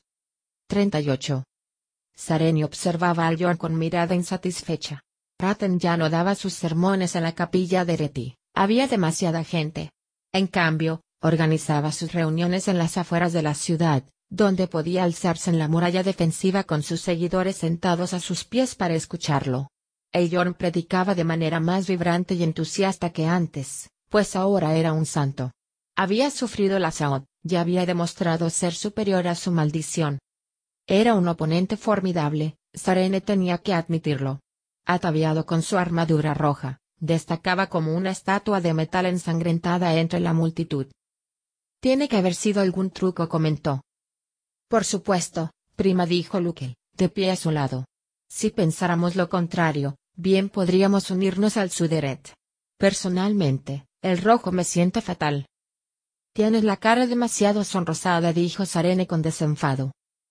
Si fue un truco, Sarene, no sé cómo explicarlo, intervino Suden. Los tres se encontraban al margen de la reunión. Habían ido a ver con sus propios ojos el sorprendente número de gente que atraían las proclamas de Raten, incluso el mismo día del funeral del rey. Pudo ser maquillaje, dijo Sarene. ¿Y soportar el lavado ritual? preguntó Suden. Tal vez los sacerdotes estaban en el ajo, dijo Lukel. ¿Has intentado sobornar alguna vez a un sacerdote Korati, Lukel? recalcó Suden. Lukel miró hacia alrededor, incómodo. Prefiero no responder a esa pregunta, gracias. Casi parece que crees en el milagro, Suden dijo Sarene. No lo descarto. ¿Por qué no iba Dios a bendecir a uno de sus devotos? El exclusivismo religioso es un añadido de Reti Korati al Sukesek. Sarene suspiró, e hizo un gesto con la cabeza para que sus amigos la siguieran mientras se abría paso entre la multitud camino del carruaje que los esperaba. Con truco o sin él, Raten tenía un poder incómodamente fuerte sobre el pueblo. Si conseguía colocar a un simpatizante en el trono, todo habría acabado. Arelon se convertiría en una nación de Reti, y solo resistiría Teod. Aunque probablemente no durante mucho tiempo. Sus compañeros, indudablemente, pensaban en términos similares, Lukel y Suden parecían molestos, reflexivos. Entraron en el carruaje en silencio, pero finalmente Lukel se volvió hacia ella, sus rasgos aguileños preocupados. ¿Qué quieres decir con eso de que mi cara es demasiado sonrosada? preguntó, ofendido. En el mástil del barco ondeaba el escudo real de Teod, un aonteo dorado sobre fondo azul. Largo y delgado, no había navío más veloz en las aguas que un barco teoiso podría haber hecho el viaje en menos de seis días. Incluso un mercante cargado solía realizarlo en cinco. Sarene consideró que era su deber darle al patriarca una recepción mejor de la que ella misma había recibido cuando llegó a ese mismo muelle. No le gustaba aquel hombre, pero eso no era excusa para ser descortés, y por eso había traído a Suden, Lukel, Eondel y varios de los soldados del conde como guardia de honor. El estilizado barco llegó con elegancia a los muelles. Los marineros tendieron la plancha en cuanto estuvo amarrado. Una figura con túnica azul se abrió paso entre los marineros y desembarcó con paso firme. Más de una docena de ayudantes y sacerdotes menores lo siguieron, al patriarca le gustaba estar bien atendido. Mientras Einalan se acercaba, Sarene se puso una máscara cortés. El patriarca era un hombre alto de rasgos delicados. Su pelo dorado era largo, como el de una mujer, y se confundía con la enorme capa dorada que ondeaba tras él. La capa azul tenía tantos bordados de oro que costaba ver el tejido que había debajo. Sonreía con el rostro benévolo y tolerante de quien quiere que sepas que es paciente con tu inferioridad, Alteza. Dijo Seinalan mientras se acercaba. ¿Cuánto tiempo ha pasado desde la última vez que mis viejos ojos contemplaron tus dulces rasgos? Sarene hizo todo lo posible por sonreír, haciendo una reverencia ante el patriarca y sus viejos ojos. Seinala no tenía más de cuarenta años, aunque fingía ser más viejo y más sabio de lo que en realidad era. Santidad dijo ella. Todo Arelon está bendito con tu presencia. Él asintió, como para confirmar lo afortunados que eran todos. Se volvió hacia Suden y los demás. ¿Quiénes son tus acompañantes? Mi primo Luke, el varón Suden y el conde Ondel de Arelon, Santidad. Cada uno inclinó la cabeza mientras ella hacía las presentaciones. ¿Solo varones y condes? preguntó Seinalan, decepcionado. El duque royal envía sus saludos, gracias dijo Sarene. Está ocupado preparando el entierro del rey y Adon. Ah dijo Seinalan, su brillante pelo, sin una mota de gris, ondeando al viento. Sarene había deseado muchas veces tener unos rizos la mitad de hermosos que los del patriarca. ¿He de suponer que no llego demasiado tarde para el funeral? No, Santidad dijo Sarene. Tendrá lugar esta tarde. ¿Puedo preguntar qué ha retrasado la llegada de su santidad? Una tormenta dijo él, agitando su mano de largos dedos. Nada de importancia. Si os desvío de la ruta tres días, santidad, entonces difícilmente fue de poca importancia. Dominos cuidaba, dijo él, quitándole importancia. Vamos, ya puedes mostrarme mis aposentos. Ha sido. Decepcionante, confesó Luquel en cuanto volvieron a subir al carruaje. El patriarca tenía su propio vehículo esperando, cortesía de Royal, y el regalo había disminuido su insatisfacción por la ausencia del duque. No es exactamente lo que esperabas, ¿verdad? Dijo Sarene. Luquel no se refería exactamente a eso, Sarene intervino Suden. Sarene miró a Luquel, ¿A qué te refieres? Esperaba algo más entretenido, dijo Luquel. Dos rizos gemelos de pelo chocaron contra sus mejillas cuando se encogió de hombros. Lleva esperando este encuentro desde que te oyó describir al patriarca, Altez explicó Eondale con expresión insatisfecha. Suponía que vosotros dos discutiríais más. Sarene suspiró y dirigió a Luquel una fría mirada. El hecho de que no me caiga bien ese hombre no significa que vaya a hacer una escena, primo. Recuerda, fui una de las principales diplomáticas de mi padre. Luquela sintió con resignación. Admito, Sarene dijo Suden, que tu análisis de la personalidad del patriarca parece certero. Me pregunto cómo un hombre así pudo ser elegido para un puesto tan importante. Por error respondió Sarene. Seinalan ganó el puesto hace unos 15 años, cuando apenas tenía tu edad. Fue justo después de que Gulfen se convirtiera en Oirn, y los líderes del Sukorat se sintieron amenazados por su vigor. Por algún motivo, se les metió en la cabeza que tenían que elegir a un patriarca tan joven como Gulfen. O más joven todavía. Seinalan fue el afortunado. Suden alzó una ceja. Estoy completamente de acuerdo, dijo Sarene pero tengo que reconocerles cierto mérito. Se dice que Gulfen es uno de los hombres más guapos que jamás hayan ocupado el trono of Hordel, y los líderes Korati querían a alguien igualmente impresionante. Lukel hizo una mueca. Guapo y bonito son dos cosas completamente distintas, prima. La mitad de las mujeres que vean a ese hombre lo amará, la otra mitad se pondrá celosa. Durante la conversación, Loreondel se fue poniendo cada vez más pálido. Finalmente, encontró la voz para expresar su indignación. Recuerda que se trata del vehículo escogido por Domi. Y no podría haber escogido un vehículo más lindo, se burló Luke, ganándose un codazo en las costillas por parte de Sarene. Intentaremos que nuestros comentarios sean más respetuosos, Eondel se disculpó ella.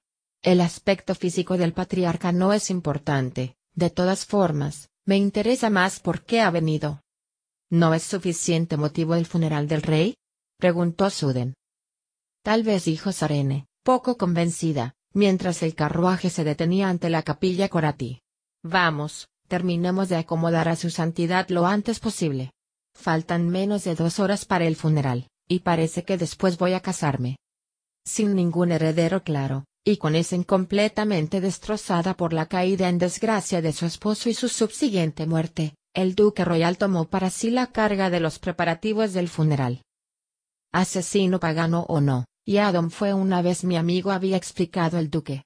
Trajo estabilidad a este país en un momento de necesidad. Solo por eso ya se merece un entierro decente.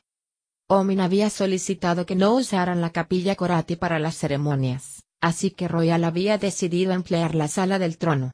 La elección había hecho que Sarene se sintiera un poco incómoda, la sala del trono era el mismo lugar donde celebrarían la boda. Sin embargo, a Royal le parecía simbólico que la misma sala sirviera a la vez para despedir al viejo rey y para marcar el ascenso del nuevo. Los adornos habían sido colocados con gusto y eran poco llamativos. Royal, frugal como siempre, había planeado objetos y colores que valieran tanto para un funeral como para una boda.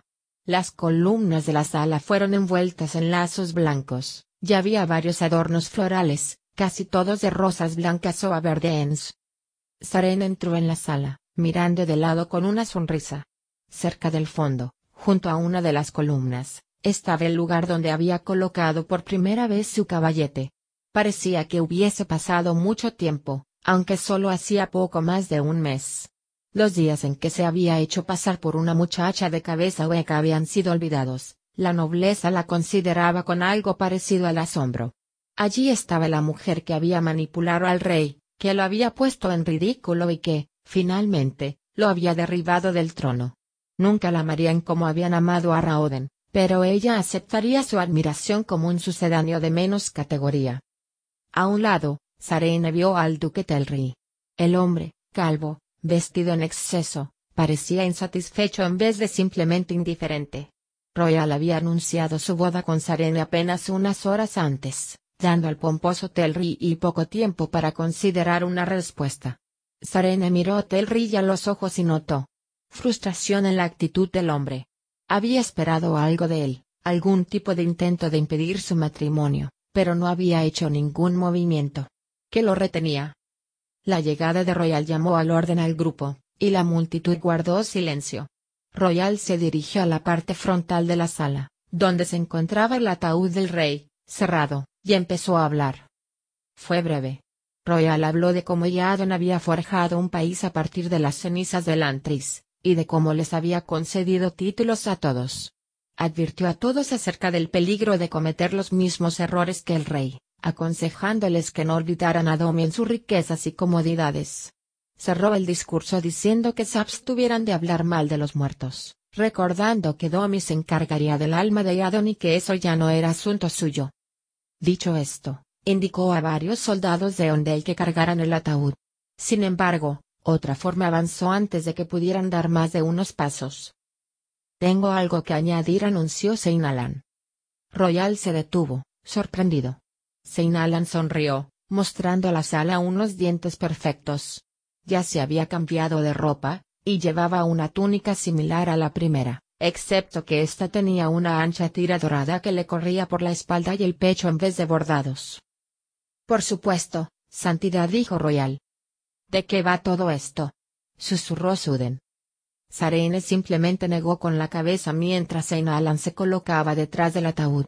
Dedicó a la multitud su sonrisa de autosuficiencia y sacó melodramáticamente un pergamino de la manga de su túnica. Hace diez años, justo después de su llegada al trono, el rey Adon vino a verme e hizo esta declaración dijo Seinalan. Podéis ver su sello al pie, además del mío.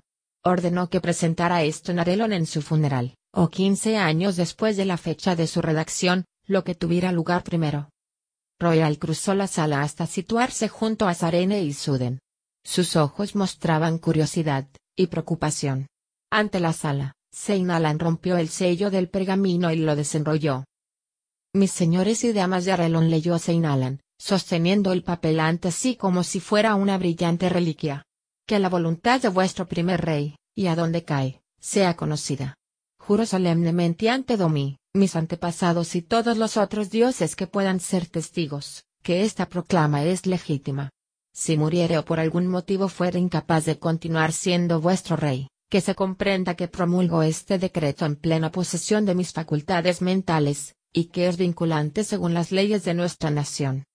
Ordeno que todos los títulos de rango inferior permanezcan como están, y que pasen de generación en generación, de padre a hijo, como en otras naciones.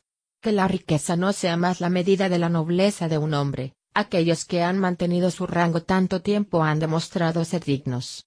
El documento adjunto es una lista de leyes de herencia para los habitantes de Teod. Que este documento se convierta en la ley de nuestro país. Seinalan bajó el papel ante la desconcertada sala. No se oía nada, excepto un suave resoplido junto a Sarene. Finalmente, la gente empezó a hablar en susurros.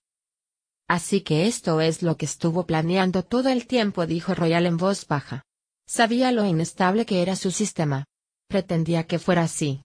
Los dejó lanzarse a las gargantas unos de otros para ver quién era lo bastante fuerte, o lo bastante traicionero, para sobrevivir.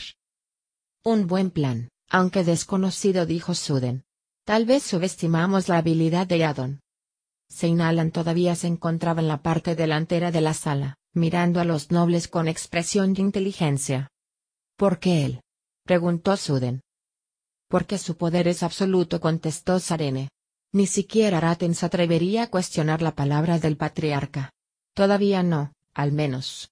Si Seinalan dice que esa orden se redactó hace diez años, entonces todo el mundo en Arelon tiene que reconocerlo.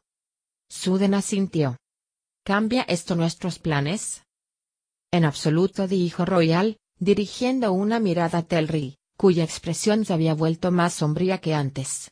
Apoya nuestras aspiraciones, mi unión con la casa de Yadon será aún más plausible. Telri y sigue preocupándome dijo Sarene mientras el patriarca añadía unas cuantas alabanzas a la sabiduría de adoptar el sistema hereditario. Su propuesta pierde claramente peso con esto. ¿Pero lo aceptará? Tendrá que hacerlo dijo Royal con una sonrisa. Ninguno de los nobles atrevería a seguirlo ahora. La proclama de Yadon garantiza lo que todos deseaban, títulos estables. La nobleza no va a arriesgarse a coronar a un hombre que no tiene ningún derecho de sangre para aspirar al trono. La legalidad de la declaración de Yadon no importa, todos van a actuar como si fuera doctrina de la iglesia. Por fin se permitió a los soldados de Ondel que avanzaran y recogieran el ataúd. Como no había ningún precedente que determinara lo adecuado para el funeral de un rey areliso, Royal se había guiado por la cultura más similar a la suya, la de Teod. Los teoisos celebraban grandes ceremonias.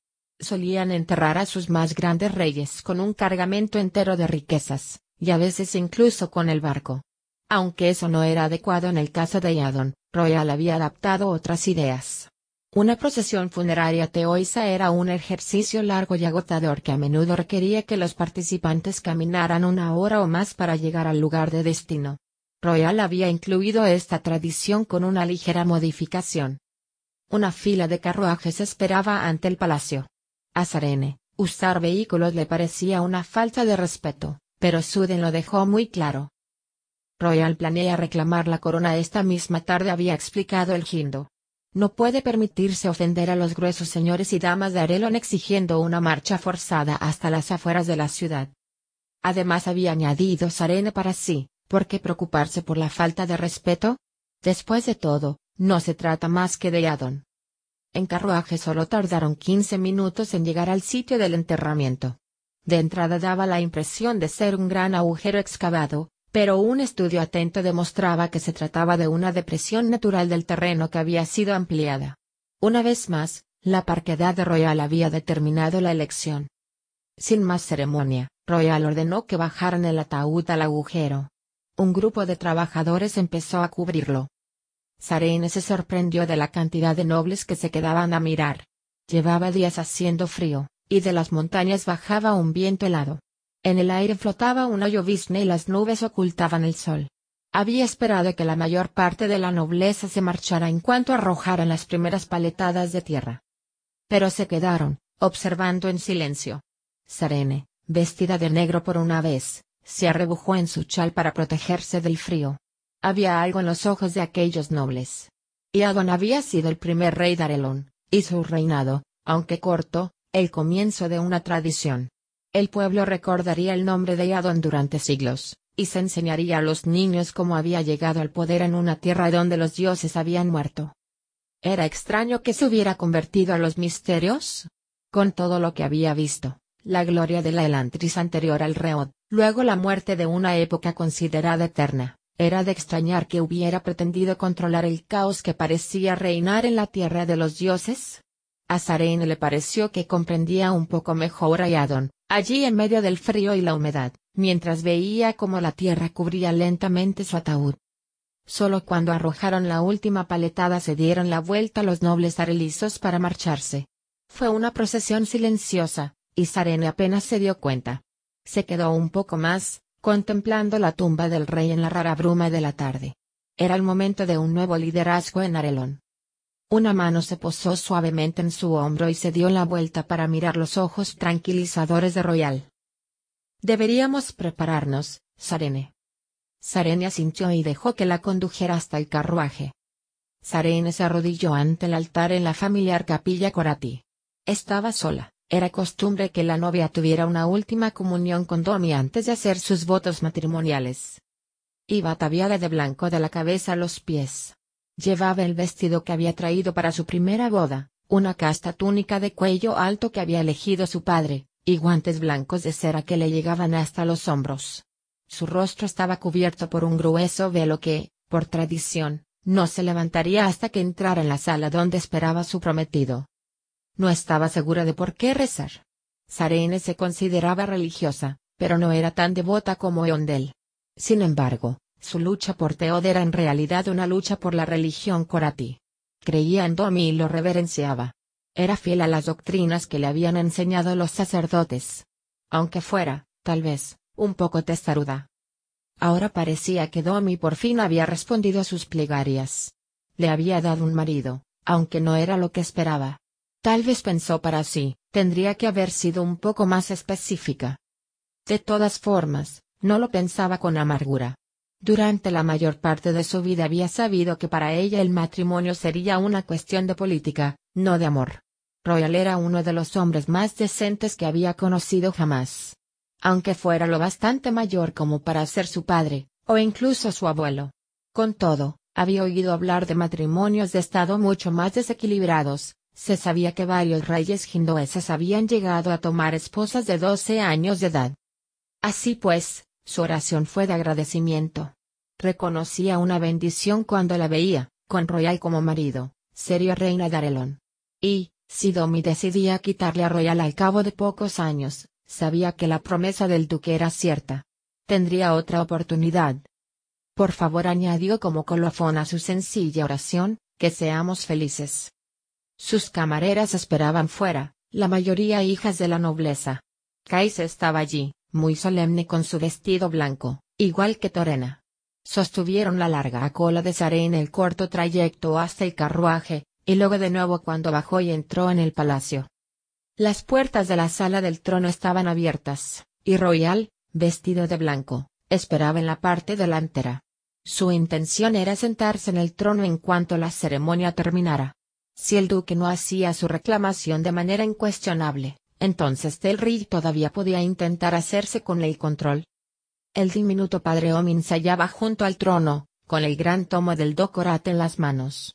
Había una expresión soñadora en su cara, al pequeño sacerdote obviamente le gustaban las bodas. Senalan estaba junto a él, molesto porque Sarene no le había pedido que oficiara. A ella no le importaba. Cuando vivía en Teot, Siempre había supuesto que el patriarca la casaría. Ahora que tenía la oportunidad de usar a un sacerdote que apreciaba, no iba a desaprovecharla. Entró en la sala, y todos los ojos se volvieron hacia ella. Había casi tantos asistentes a la boda como al funeral, si no más. El funeral de Yadon había sido un verdadero acontecimiento político, pero el matrimonio de Royal era aún más vital. La nobleza lo interpretaría como una indicación clara de que el reinado de Royal comenzaba con el nivel adecuado de extravagancia. Incluso el Jordaten estaba allí. Era extraño, se dijo Sarene, que pareciera tan tranquilo. Su boda con Royal iba a ser un obstáculo importante para sus planes de conversión. Por el momento, sin embargo, Sarene apartó de su mente al sacerdote Fjordel. Había esperado este día mucho tiempo, y aunque no era lo que había imaginado, lo disfrutaría en lo posible. Finalmente estaba sucediendo. Después de una larga espera, después de fracasar dos veces, por fin iba a casarse. Con ese pensamiento, a la vez aterrador y vindicativo, se levantó el velo. Los gritos empezaron inmediatamente. Confusa, mortificada y sorprendida, Sarene intentó quitarse el velo, pensando que tal vez le sucedía algo. Cuando se lo quitó, el pelo lo acompañó. Sarene miró las largas trenzas, estupefacta. Sus manos empezaron a temblar. Alzó la cabeza. Royal estaba anonadado, Seinalan escandalizado, e incluso Omin agarraba su colgante corati, conmocionado. Sarene se volvió frenética y sus ojos encontraron uno de los anchos espejos que había a cada lado de la sala del trono. El rostro que le devolvió la mirada no era el suyo propio. Era una cosa repulsiva cubierta de manchas negras, que destacaban aún más contra su vestido blanco. Solo unos cuantos mechones furtivos de pelo colgaban todavía de su cabeza enferma. Inexplicable y misteriosa, la Saot la había alcanzado. 39. Raten vio como varios sacerdotes corati se llevaban a la aturdida princesa de la sala. Así son los dictados de nuestro señor Jadet anunció solemnemente. El duque, royal, estaba sentado junto al dosel del trono, la cabeza entre las manos. El joven varón Hindo parecía querer seguir a los sacerdotes y exigir que soltaran a Sarene, y el marcial conde Ondel lloraba abiertamente. Raten se sorprendió al darse cuenta de que no se alegraba de su pena. La caída de la princesa Sarene era necesaria, pero sus amigos no eran preocupación suya. O al menos no deberían serlo. ¿Por qué le molestaba que nadie hubiera derramado lágrimas por su propia caída ante la Saud? Ratten había empezado a pensar que el veneno surtiría efecto demasiado tarde, que el inesperado matrimonio entre Sarene y Royal continuaría adelante. Naturalmente, la caída de Sarene hubiese sido igual de desastrosa después del matrimonio. A menos que Royal hubiera pretendido hacerse con el trono esa misma noche. Era una posibilidad incómoda. Por fortuna, Ratten nunca tendría la oportunidad de verla cumplirse. Royal ya no sería coronado, no solo no tenía legalmente el derecho a hacerlo, sino que su fortuna seguía siendo inferior a la de Telri. Raten había comprobado el contrato nupcial, esta vez una muerte no era lo mismo que un matrimonio. Raten se abrió paso hacia la salida a través de la aturdida multitud. Tenía que trabajar con rapidez, el efecto de la poción de Sarene pasaría al cabo de cinco días. El duque Telri miró a los ojos a Raten cuando pasaba, asintiendo con una sonrisa respetuosa. El hombre había recibido el mensaje de Raten y no se había opuesto a la boda. Ahora su fe sería recompensada. La conquista de Arelon era casi completa. 40. Tendría que haber un medio de subir ahí, dijo Raoden, cubriéndose los ojos mientras contemplaba la muralla del Antris. Durante las últimas horas el sol había emergido, disolviendo las brumas de la mañana. Sin embargo, no había traído mucho calor consigo. Galladon frunció el ceño. No veo cómo, Zule. Esas murallas son bastante altas. Olvidas, amigo mío, que las murallas no fueron hechas para mantener a la gente dentro, ni siquiera para mantener a raya a los enemigos. Los antiguos elantrinos construyeron escaleras y plataformas mirador en la parte exterior de la muralla. Tendría que haberlas también aquí. Galladón gruñó. Desde que los guardias habían desaparecido misteriosamente de las murallas, Raoden estaba buscando una forma de subir. Las murallas pertenecían al Antris, no al mundo exterior. Desde ellas, tal vez pudieran averiguar qué estaba sucediendo en Kai. La falta de atención de los guardias lo preocupaba. La desaparición era afortunada, en cierto modo, reducía la posibilidad de que alguien reparara en la existencia de Nueva Elantris. Sin embargo, a Raoden solo se le ocurrían un par de razones para que los soldados dejaran su puesto en las murallas, y la más probable era también la más preocupante. ¿Podría el este haberlos invadido por fin? Raoden sabía que una invasión era, desgraciadamente, posible. El huir era demasiado oportunista para dejar que una joya como era Arelon tras el reo permaneciera eternamente libre.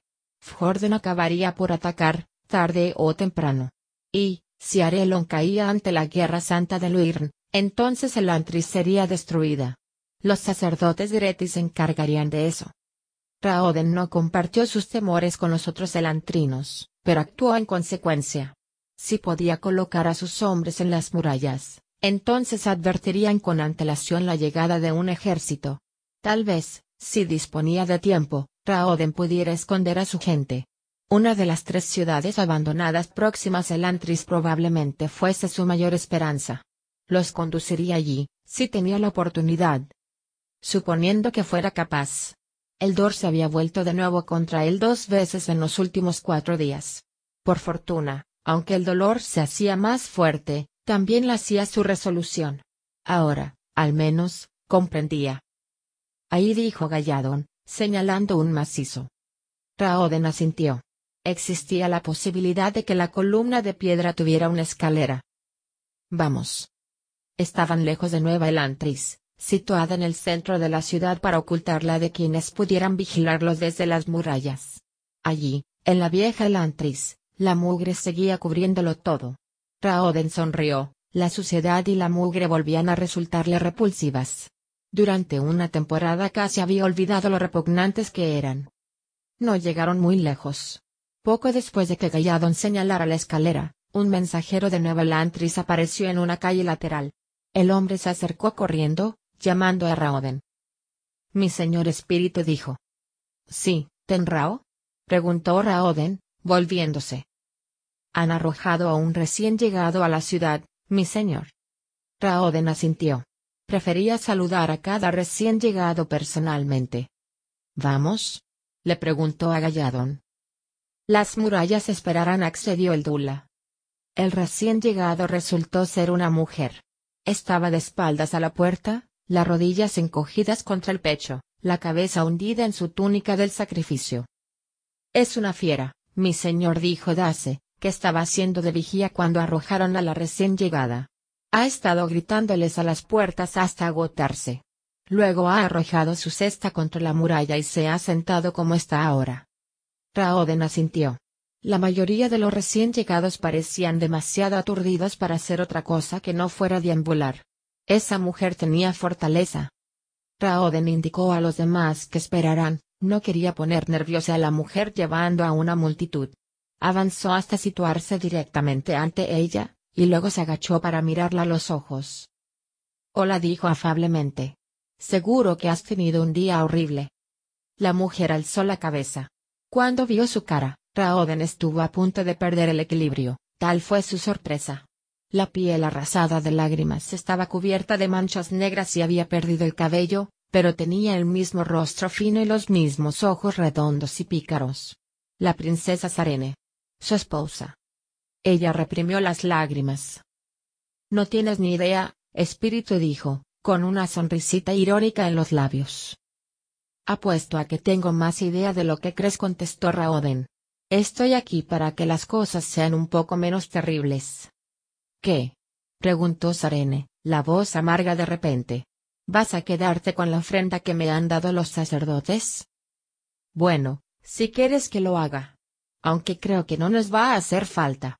Alguien fue lo bastante amable para entregar los varios fardos de comida hace unas cuantas semanas. Sarene lo miró con hostilidad. No había olvidado su traición. Ven conmigo, la instó él, tendiéndole la mano. Ya no me fío de ti, espíritu. ¿Lo has hecho alguna vez? Sarene se mantuvo en silencio, después negó con la cabeza. Quise hacerlo, pero sabía que no debía. Entonces nunca me diste una oportunidad, ¿verdad? Él acercó la mano un poco más. Ven conmigo. Ella lo observó un momento, estudiando sus ojos. Al final tendió su mano larga de dedos finos y la colocó sobre la suya por primera vez, permitiéndole que la ayudara a ponerse en pie. 41. El súbito cambio fue poco menos que un masazo. Fue como si Saren hubiera pasado de la oscuridad a la luz, de aguas fétidas al aire cálido. La suciedad y la mugre del antris desaparecían en una frontera, más allá de la cual el empedrado era blanco y puro. En cualquier otro lugar la sencilla limpieza de la calle habría sido peculiar, pero no remarcable. Allí, con la pobredumbre del antris detrás, parecía como si Saren hubiera entrado en el paraíso de Domi. Se detuvo ante la puerta de piedra, contemplando la ciudad dentro de la ciudad, los ojos incrédulos y abiertos de par en par. La gente conversaba y trabajaba dentro, cada cual con la carga de la piel maldita de los elantrinos, pero sonriendo también, Nadie llevaba los harapos que ella había supuesto que eran la única ropa disponible en el antris, sus atuendos eran faldas o pantalones sencillos y una camisa. La tela era sorprendentemente pintoresca. Con asombro, Sarena advirtió que era de los colores que ella misma había elegido. Lo que había ideado como ofensa, sin embargo, la gente lo llevaba con alegría, los amarillos, verdes y rojos vivos resaltaban su alegría. Esa no era la gente que había visto solo unas semanas antes, patética y suplicando comida. Parecían pertenecer a alguna aldea pastoral de antaño, eran gente que expresaba una jovialidad y un buen humor que Sarene creía imposibles en el mundo real. Sin embargo, vivían en el único lugar que todos sabían más horrible que el mundo real. ¿Qué? Espíritu sonrió de oreja a oreja, todavía sosteniéndole la mano mientras la hacía cruzar la entrada de la aldea. Bienvenida a Nueva Elantris, Sarene. Todo lo que tenías asumido ya no es válido. Me doy cuenta. Una chaparrada mujer elantrina se acercó. Su vestido era una mezcla de verdes y amarillos chillones. Observó a Sarene con ojo crítico. Dudo que tengamos nada de su talla, Lord Espíritu. Espíritu se echó a reír, calculando la altura de Sarene. Haz lo que puedas, Maare dijo, caminando hacia un edificio de techo bajo situado a un lado. La puerta estaba abierta y Sarene vio filas de ropa colgando en el interior. Avergonzada, de pronto fue consciente de su propio atuendo. Ya había manchado la saya blanca de mugre y lodo. Vamos, querida, dijo Maare, llevándola a un segundo edificio. A ver qué podemos hacer. La amistosa mujer acabó por encontrar un vestido que le quedaba razonablemente bien, una falda azul con la que solo enseñaba las piernas hasta la pantorrilla y una blusa azul intenso. Había incluso ropa interior, aunque también estaba hecha de tela chillona. Sarene no se quejó, cualquier cosa era mejor que su túnica manchada. Después de ponerse la ropa, Sarene se contempló en el espejo de cuerpo entero que había en la habitación. La mitad de su piel era todavía de color carne, Pero eso solo hacía que las manchas oscuras fueran aún más sorprendentes. Supuso que el color carne se oscurecería con el tiempo, hasta volverse gris como el de los otros celantrinos. Espera preguntó vacilante, ¿de dónde ha salido este espejo? No es un espejo, querida le explicó Maare mientras rebuscaba entre calcetines y zapatos. Es una piedra plana, parte de una mesa, creo, con finas placas de acero alrededor. Fijándose, Sarene vio los pliegues donde las placas de acero se solapaban. Era un espejo notable. La piedra debía haber sido extremadamente lisa. ¿Pero de dónde? Sarene se interrumpió. Sabía exactamente de dónde habían salido placas de acero tan finas. Ella misma las había enviado, pensando de nuevo en burlarse de espíritu, que había exigido varias planchas de metal como parte de su soborno. Maare desapareció un momento y luego regresó con calcetines para Sarene. Cada uno era de un color diferente que tampoco coincidía con el de la camisa o la falda. Aquí tienes, dijo la mujer. He tenido que tomárselos prestados a los hombres. Sarene sintió que se ruborizaba mientras los aceptaba. No te preocupes, querida Riomare. Es lógico que tengas los pies grandes. Domi sabe que necesitas más en la parte de abajo para sostener toda esa altura. Oh, y aquí tienes lo último. La mujer le tendió un largo pañuelo de tela naranja. Para la cabeza explicó Maare, señalando una tela similar que cubría la suya. Nos ayuda a olvidarnos del pelo. Sarenia sintió, agradecida, y aceptó el pañuelo y se lo ató. Espíritu le esperaba fuera, vestido con unos pantalones rojos y una camisa amarilla. Sonrió cuando ella se acercó. Me siento como un arcoíris, confesó Sarene, contemplando la mezcla de colores. Espíritu se echó a reír, le tendió la mano y la condujo por la ciudad. Ella advirtió que calibraba inconscientemente su altura. Es lo bastante alto para mí, pensó con desenfado, aunque por poco. Entonces, al advertir lo que estaba haciendo, puso los ojos en blanco. El mundo se desplomaba a su alrededor y lo único que se le ocurría era medir su altura con la del hombre que la acompañaba. Acostúmbrate a la idea de que todos parecemos secapájaros en primavera, decía él. Los colores no molestan tanto cuando los llevas un rato. La verdad es que después de la monotonía del antiguo Elantris, los encuentro bastante refrescantes. Mientras caminaban, Espíritu le fue explicando cosas de Nueva Elantris. No era muy grande, quizá la componían 50 edificios en total, pero su naturaleza compacta hacía que pareciera más unificada. Aunque no podía haber mucha gente en la ciudad, 500 o 600 personas como máximo, siempre parecía haber movimiento a su alrededor. Los hombres trabajaban en las murallas o los techos, las mujeres cosían o limpiaban, e incluso había niños corriendo por las calles. A Sarene nunca se le había ocurrido que la Saud pudiera alcanzar tanto a niños como a adultos. Todo el mundo saludaba a Espíritu al pasar, dirigiéndole sonrisas de bienvenida. Había verdadero calor en sus voces, un grado de respeto y amor que Sarene había visto pocas veces por un líder, incluso su padre, que por regla general era apreciado, tenía sus detractores. Naturalmente, era mucho más fácil con una población pequeña, pero seguía impresionándole. En un momento determinado se encontraron con un hombre de edad indescifrable, era difícil poner edad a los rostros del antris, sentado en un bloque de piedra. Era bajo y barricón, y no saludó a espíritu.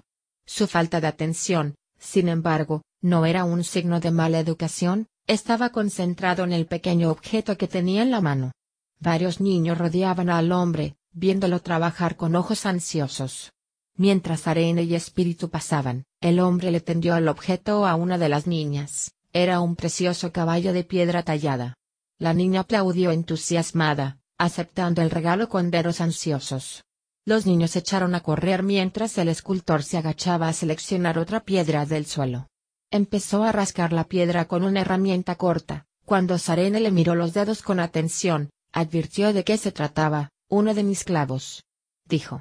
Está usando uno de los clavos torcidos que os envié. ¿Eh? preguntó Espíritu. Oh, sí. Tengo que reconocer, Sarene, que nos costó trabajo pensar qué hacer con el contenido de esa caja en particular. Habría hecho falta demasiado combustible para fundirlos todos incluso si hubiéramos tenido las herramientas necesarias. Esos clavos fueron una de tus adaptaciones más astutas. Sarene se ruborizó. Esa gente luchaba por sobrevivir en una ciudad privada de recursos, y ella había sido capaz de enviarles clavos torcidos. Lo siento. Tenía miedo de que fabricarais armas con el acero. Hiciste bien al desconfiar, dijo Espíritu. A fin de cuentas, al final te traicioné. Estoy segura de que tenías buenos motivos, dijo ella rápidamente. Los tenía, sintió él. Pero eso no importó mucho en ese momento, ¿verdad? Tenía razón respecto a mí. Era, soy un tirano. Privé de comida a parte de la población, rompí nuestro acuerdo y causé la muerte de varios buenos hombres. Sarene negó con la cabeza, la voz firme. No eres un tirano. Esta comunidad lo demuestra, la gente te quiere, y no puede haber tiranía donde hay amor. Él casi sonrió, pero sus ojos no mostraban convencimiento. Luego, sin embargo, la miró con una expresión ilegible. Bueno, supongo que tu prueba no fue una completa pérdida de tiempo. Obtuve algo muy importante durante esas semanas. ¿Los suministros? preguntó Sarene. Eso también. Sarene lo miró a los ojos. Luego miró al escultor. ¿Quién es? Se llama Tan contestó Espíritu. Aunque puede que lo conozcas por el nombre de Anden. ¿El jefe de la banda? preguntó sorprendida Sarene. Espíritu asintió. Tan era uno de los mejores escultores de Arelon antes de que lo alcanzara la Saod. Después de venir a Lantris, enloqueció durante algún tiempo. Pero acabó por recuperarse. Dejaron al escultor trabajando y Espíritu le mostró las últimas secciones de la ciudad. Pasaron ante un gran edificio que él identificó como la Sala de los Caídos, y la tristeza de su voz le impidió preguntar nada al respecto aunque vio a varios eones, sin mente por la Saod, flotar alrededor de su tejado. Sarene sintió una súbita punzada de pesar. Ah, se debe de estar así ahora, pensó, recordando a los eones locos que había visto de vez en cuando flotar alrededor del antris. A pesar de lo que había visto, había continuado esperando toda la noche que Ase le encontrara. Los sacerdotes Korati la habían encerrado en una especie de celda de contención, al parecer, los nuevos alantrinos solo eran arrojados a la ciudad una vez al día, y ella había esperado junto a la ventana, deseando que él llegara. Había esperado en vano. Con la confusión de la boda, ni siquiera recordaba la última vez que lo había visto. Como no quería entrar en la capilla, se había adelantado para esperarla en la sala del trono. A su llegada, ¿lo había visto flotando dentro de la sala? Había oído su voz, llamándola entre los otros aturdidos asistentes a la celebración? ¿O ella simplemente dejaba que la esperanza nublara sus recuerdos? Sarene sacudió la cabeza, suspirando mientras dejaba que Espíritu la apartara de la sala de los caídos. No paraba de mirar por encima del hombro, esperando ver allí a Ace. Siempre había estado allí. Al menos no está muerto, pensó, arrinconando su pena. Probablemente esté en algún lugar de la ciudad. Puedo encontrarlo. Tal vez ayudarlo de algún modo.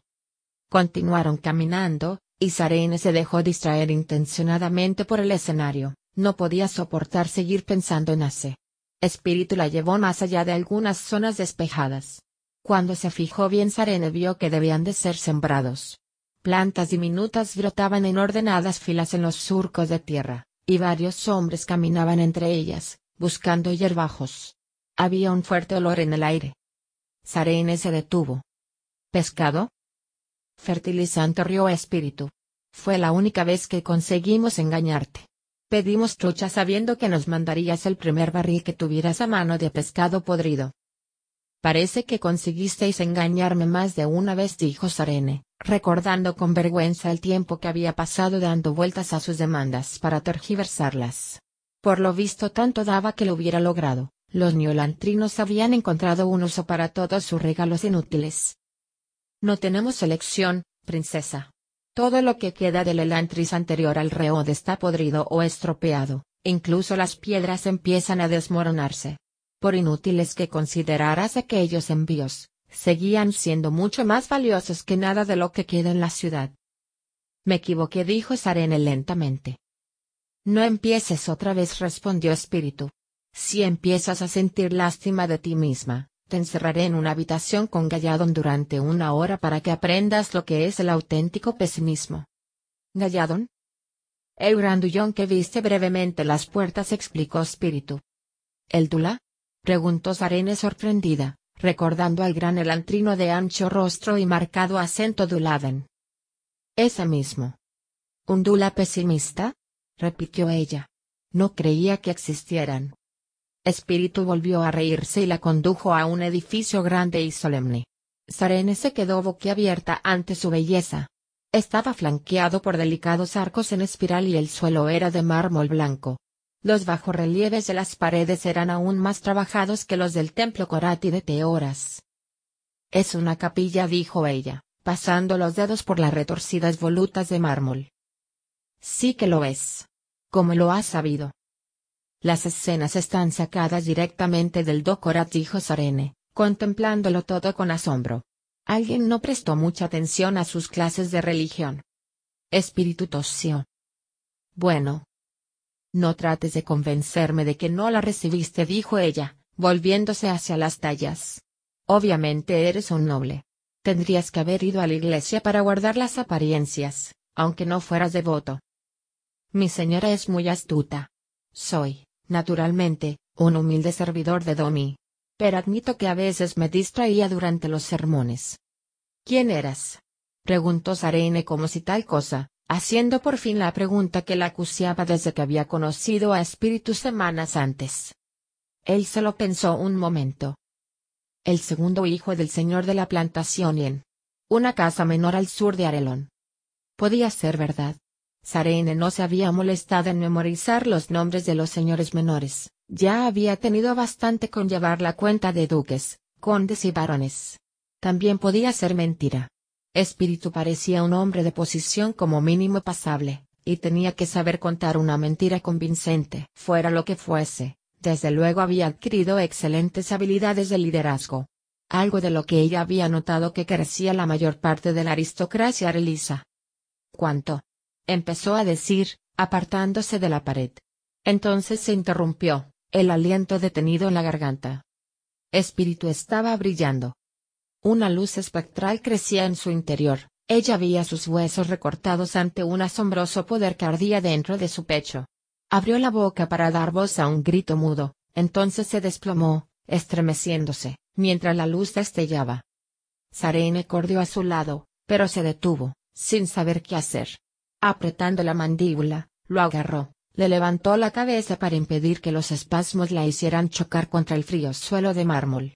Y sintió algo. Le puso la carne de gallina en los brazos y envió un escalofrío helado por su cuerpo. Algo grande, algo imposiblemente inmenso, se apretaba contra ella. El aire mismo pareció apartarse del cuerpo de espíritu. Ya no podía verle los huesos, había demasiada luz. Era como si se estuviera disolviendo en pura blancura. Hubiese creído que había desaparecido de no sentir su peso en los brazos. Sus sacudidas se detuvieron por fin, y quedó flácido. Entonces gritó. Una sola nota, fría y uniforme, escapó de su boca en un alarido de desafío. La luz se desvaneció casi inmediatamente, y Sarene se quedó con el corazón latiendo al compás en su pecho, los brazos bañados en sudor, la respiración profunda y rápida. Los ojos de espíritu se abrieron unos momentos más tarde. A medida que la conciencia regresaba lentamente, sonrió débilmente y descansó la cabeza en su brazo. Cuando he abierto los ojos, pensaba que había muerto. ¿Qué ha pasado? preguntó ella ansiosamente. ¿He de pedir ayuda? No, se está convirtiendo en algo habitual. ¿Habitual? preguntó Sarene con lentitud. ¿Para todos nosotros? Espíritu rió débilmente. No, solo para mí. El Dor está empeñado en destruirme. ¿El Dor? preguntó ella. ¿Qué tiene que ver Hesker con esto? Él sonrió. ¿Así que la bella princesa es también una experta religiosa? La bella princesa sabe un montón de cosas, desdeñó ella. Quiero saber por qué un humilde siervo de Domi cree que el supraespíritu Hesker está tratando de destruirlo. Espíritu intentó sentarse, y ella lo ayudó. Tiene que ver con la Ondor explicó con voz cansada. ¿La Aondor? Eso es una leyenda pagana. No había mucha convicción en sus palabras. No después de lo que había visto. Espíritu alzó una ceja. Entonces te parece lógico que nos maldigan con cuerpos que no mueren pero no es posible que nuestra antigua magia funcione? ¿No te he visto con un seón? Eso es diferente. Replicó Sarene con un hilo de voz, recordando de nuevo a Ace. Espíritu, sin embargo, volvió a captar inmediatamente su atención. Levantó una mano y empezó a dibujar. Aparecieron líneas en el aire, siguiendo el movimiento de su dedo. Las enseñanzas Corati de los últimos diez años habían hecho todo lo posible por quitar importancia a la magia del Antris, a pesar de los eones. Los eones eran familiares, casi espíritus benévolos enviados por Domi para proteger y consolar. A Sarene le habían enseñado, y lo había creído, que la magia del Antris era casi toda un engaño. Ahora, sin embargo, se enfrentaba a una verdad. Tal vez las historias fueran ciertas, Enséñame, susurró. Quiero aprender. No fue hasta más tarde, después de anochecido, que Sarene finalmente se permitió llorar. Espíritu había pasado casi todo el día explicándole todo lo que sabía de la Undor. Al parecer, había realizado una intensa investigación sobre el tema. Sarene había escuchado divertida, tanto por la compañía como por la distracción que él le proporcionaba. Cuando quisieron darse cuenta, cayó la noche ante las ventanas de la capilla, y Espíritu la acompañó a su alojamiento. Ahora yacía encogida, tiritando de frío. Las otras dos mujeres de la habitación dormían profundamente, sin que ninguna usara un amante a pesar del aire helado. Los otros alantrinos no parecían advertir el cambio de temperatura tanto como Sarene. Espíritu decía que sus cuerpos estaban en una especie de suspensión, que habían dejado de funcionar mientras esperaban a que Aldor terminara de transformarlos. Con todo, a Sarene le parecía que hacía un frío desagradable. La incómoda atmósfera no contribuía a mejorar su estado de ánimo. Mientras se acurrucaba contra la dura pared de piedra, recordó los aspectos. Aquellos horribles aspectos. La mayoría de los alantrinos habían sido alcanzados por la sao de noche, ya habían sido descubiertos en la intimidad. Sarene, sin embargo, había sido exhibida ante toda la aristocracia. Y en su propia boda, nada menos. Eso la mortificaba. Su único consuelo era que probablemente nunca volvería a ver a ninguno de ellos. Pobre consuelo, pues por el mismo razonamiento nunca volvería a ver a su padre, a su madre ni a su hermano. Había perdido a Kim y su familia. Aunque la nostalgia del hogar nunca la había golpeado antes, ahora atacaba con la represión de toda una vida. Aparte de todo esto, era consciente de su fracaso. Espíritu le había pedido noticias del exterior, pero hablar de eso le había resultado demasiado doloroso. Sabía que Telri era ya probablemente rey, y eso significaba que Raten convertiría con facilidad al resto de Arelón. Lloró en silencio. Lo hizo por la boda, por Arelón, por la locura de Ace y por la vergüenza que tuvo que haber pasado el pobre royal. Lo peor de todo era pensar en su padre, la idea de nunca sentir de nuevo el amor de sus amables reproches, de no sentir jamás su apoyo incondicional, le causaba una terrible sensación de espanto. ¿Mi señora? preguntó una voz baja y vacilante. ¿Eres tú? Aturdida, ella alzó la cabeza entre lágrimas. ¿Estaba oyendo cosas? Tenía que ser eso. No podía haber oído. ¿Lady Sarene? Era la voz de Ace. Entonces vio, flotando junto a la ventana, su aún, tan tenue que era casi invisible. ¿Hace? preguntó con vacilante asombro. Oh, bendito Domi. exclamó el Seon, acercándose rápidamente. Hace. dijo ella, secándose los ojos con una mano temblorosa, aturdida por la sorpresa. Nunca uses en vano el nombre del Señor. Si él me ha traído a ti, entonces tiene su primer Seon converso respondió Ace, latiendo excitado. Ella a punto estuvo de abrazar la bola de luz. Hace, estás hablando. No deberías poder hablar, tendrías que estar. Loco. Sí, mi señora, lo sé. Sin embargo, no me siento distinto de antes. Un milagro dijo Sarene. Un misterio, si acaso respondió el Seón. Tal vez debería plantearme unirme al Sukorat. Sarene se echó a reír. Seinalan no lo consentiría. Naturalmente, sus prohibiciones no nos han detenido antes, ¿verdad? Ni una sola vez, mi señora. Sarene se apoyó contra la pared, contenta simplemente con disfrutar de la familiaridad de su voz. No tienes ni idea de lo aliviado que me siento al encontrarte, mi señora. Llevo dos días buscando. Había empezado a pensar que te había ocurrido algo horrible. Me pasó, hace dijo Sarene con tristeza, aunque sonrió al decirlo. Me refiero a algo más horrible, mi señora. He visto el tipo de atrocidades que pueden producirse en este lugar. Eso ha cambiado, hace. No comprendo cómo lo ha logrado, pero Espíritu ha traído orden a Elantris. Sea como sea, si te ha mantenido a salvo, lo bendigo por ello. De repente, a Sarena se le ocurrió una cosa, si Ase vivía. Entonces ella tenía un enlace con el mundo exterior. No estaba completamente separada de Ki y los demás. ¿Sabes cómo se encuentran los demás? No, mi señora.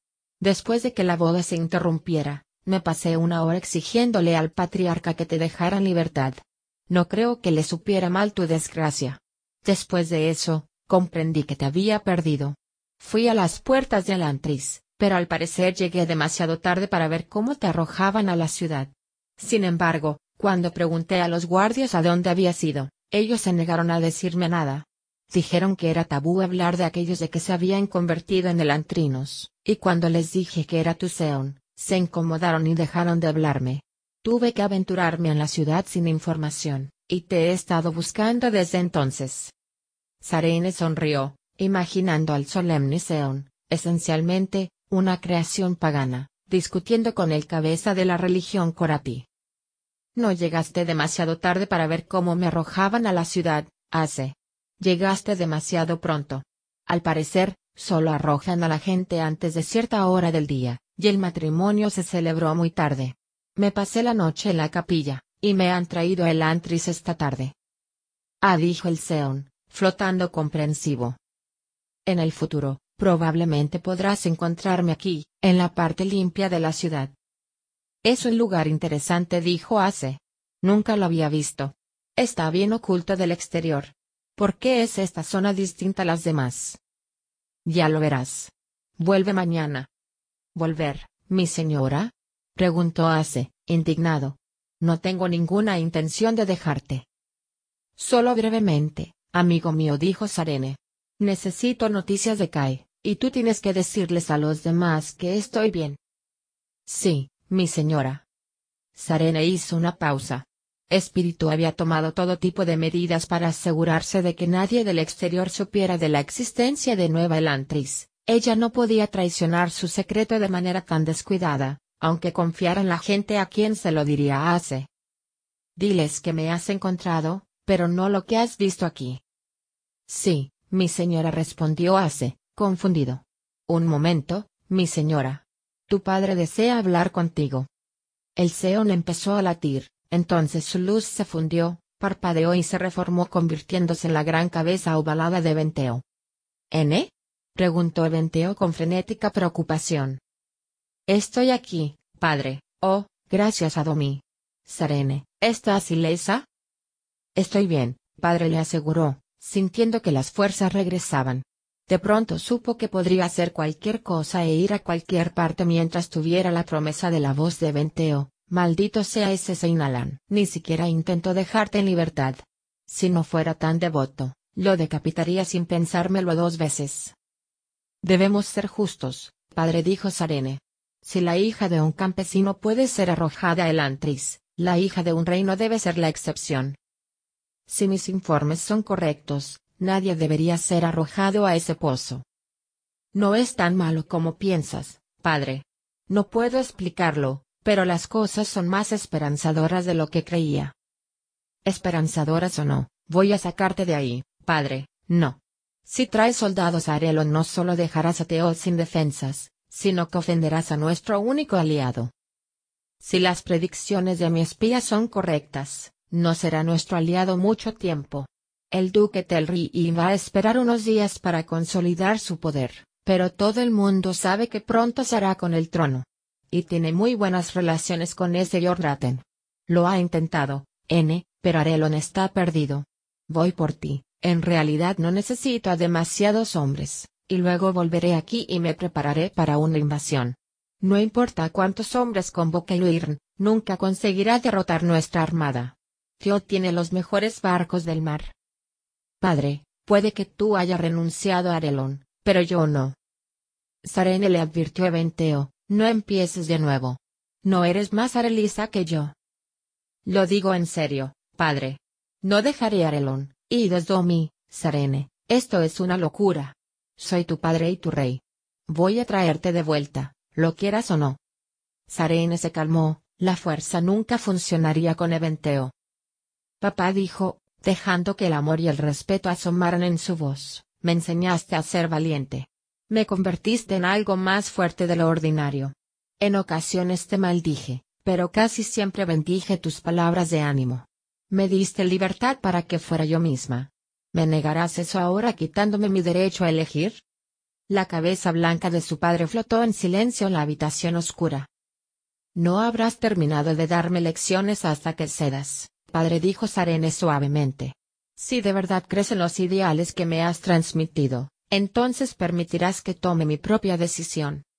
Finalmente, él habló. ¿Tanto los amas, N? Se han convertido en mi pueblo. Han pasado menos de dos meses. El amor es independiente del tiempo, padre. Tengo que quedarme en Arelón. Si ha de caer, caeré con él. Pero no creo que eso vaya a pasar. Tiene que haber un modo de detener a Telri. Pero estás atrapada en esa ciudad, Sarene dijo su padre. ¿Qué puedes hacer desde ahí dentro? De mensajero. Yo ya no puedo liderarlos, pero tal vez sí ayudar. Y aunque no sea así, debo quedarme. Comprendo, dijo su padre por fin, suspirando profundamente. Tu vida es tuya, Sarene. Siempre lo he creído. Aunque lo olvide de vez en cuando. Me quieres, padre. Protegemos a quienes amamos. Así es. No lo olvides nunca, hija mía. Sarene sonrió. Nunca lo he hecho. As ordenó Eventeo, llamando a la conciencia del Seón a la conversación. Sí, mi rey dijo Ase, atento y reverente. La vigilarás y la protegerás. Si resulta herida, me llamarás. Como he hecho siempre, y siempre haré, mi rey respondió Ase.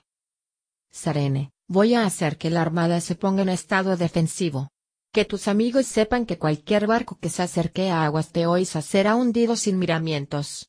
Todo el mundo se ha vuelto contra nosotros, y no puedo arriesgar la seguridad de mi pueblo. Se lo advertiré, padre prometió Sarene.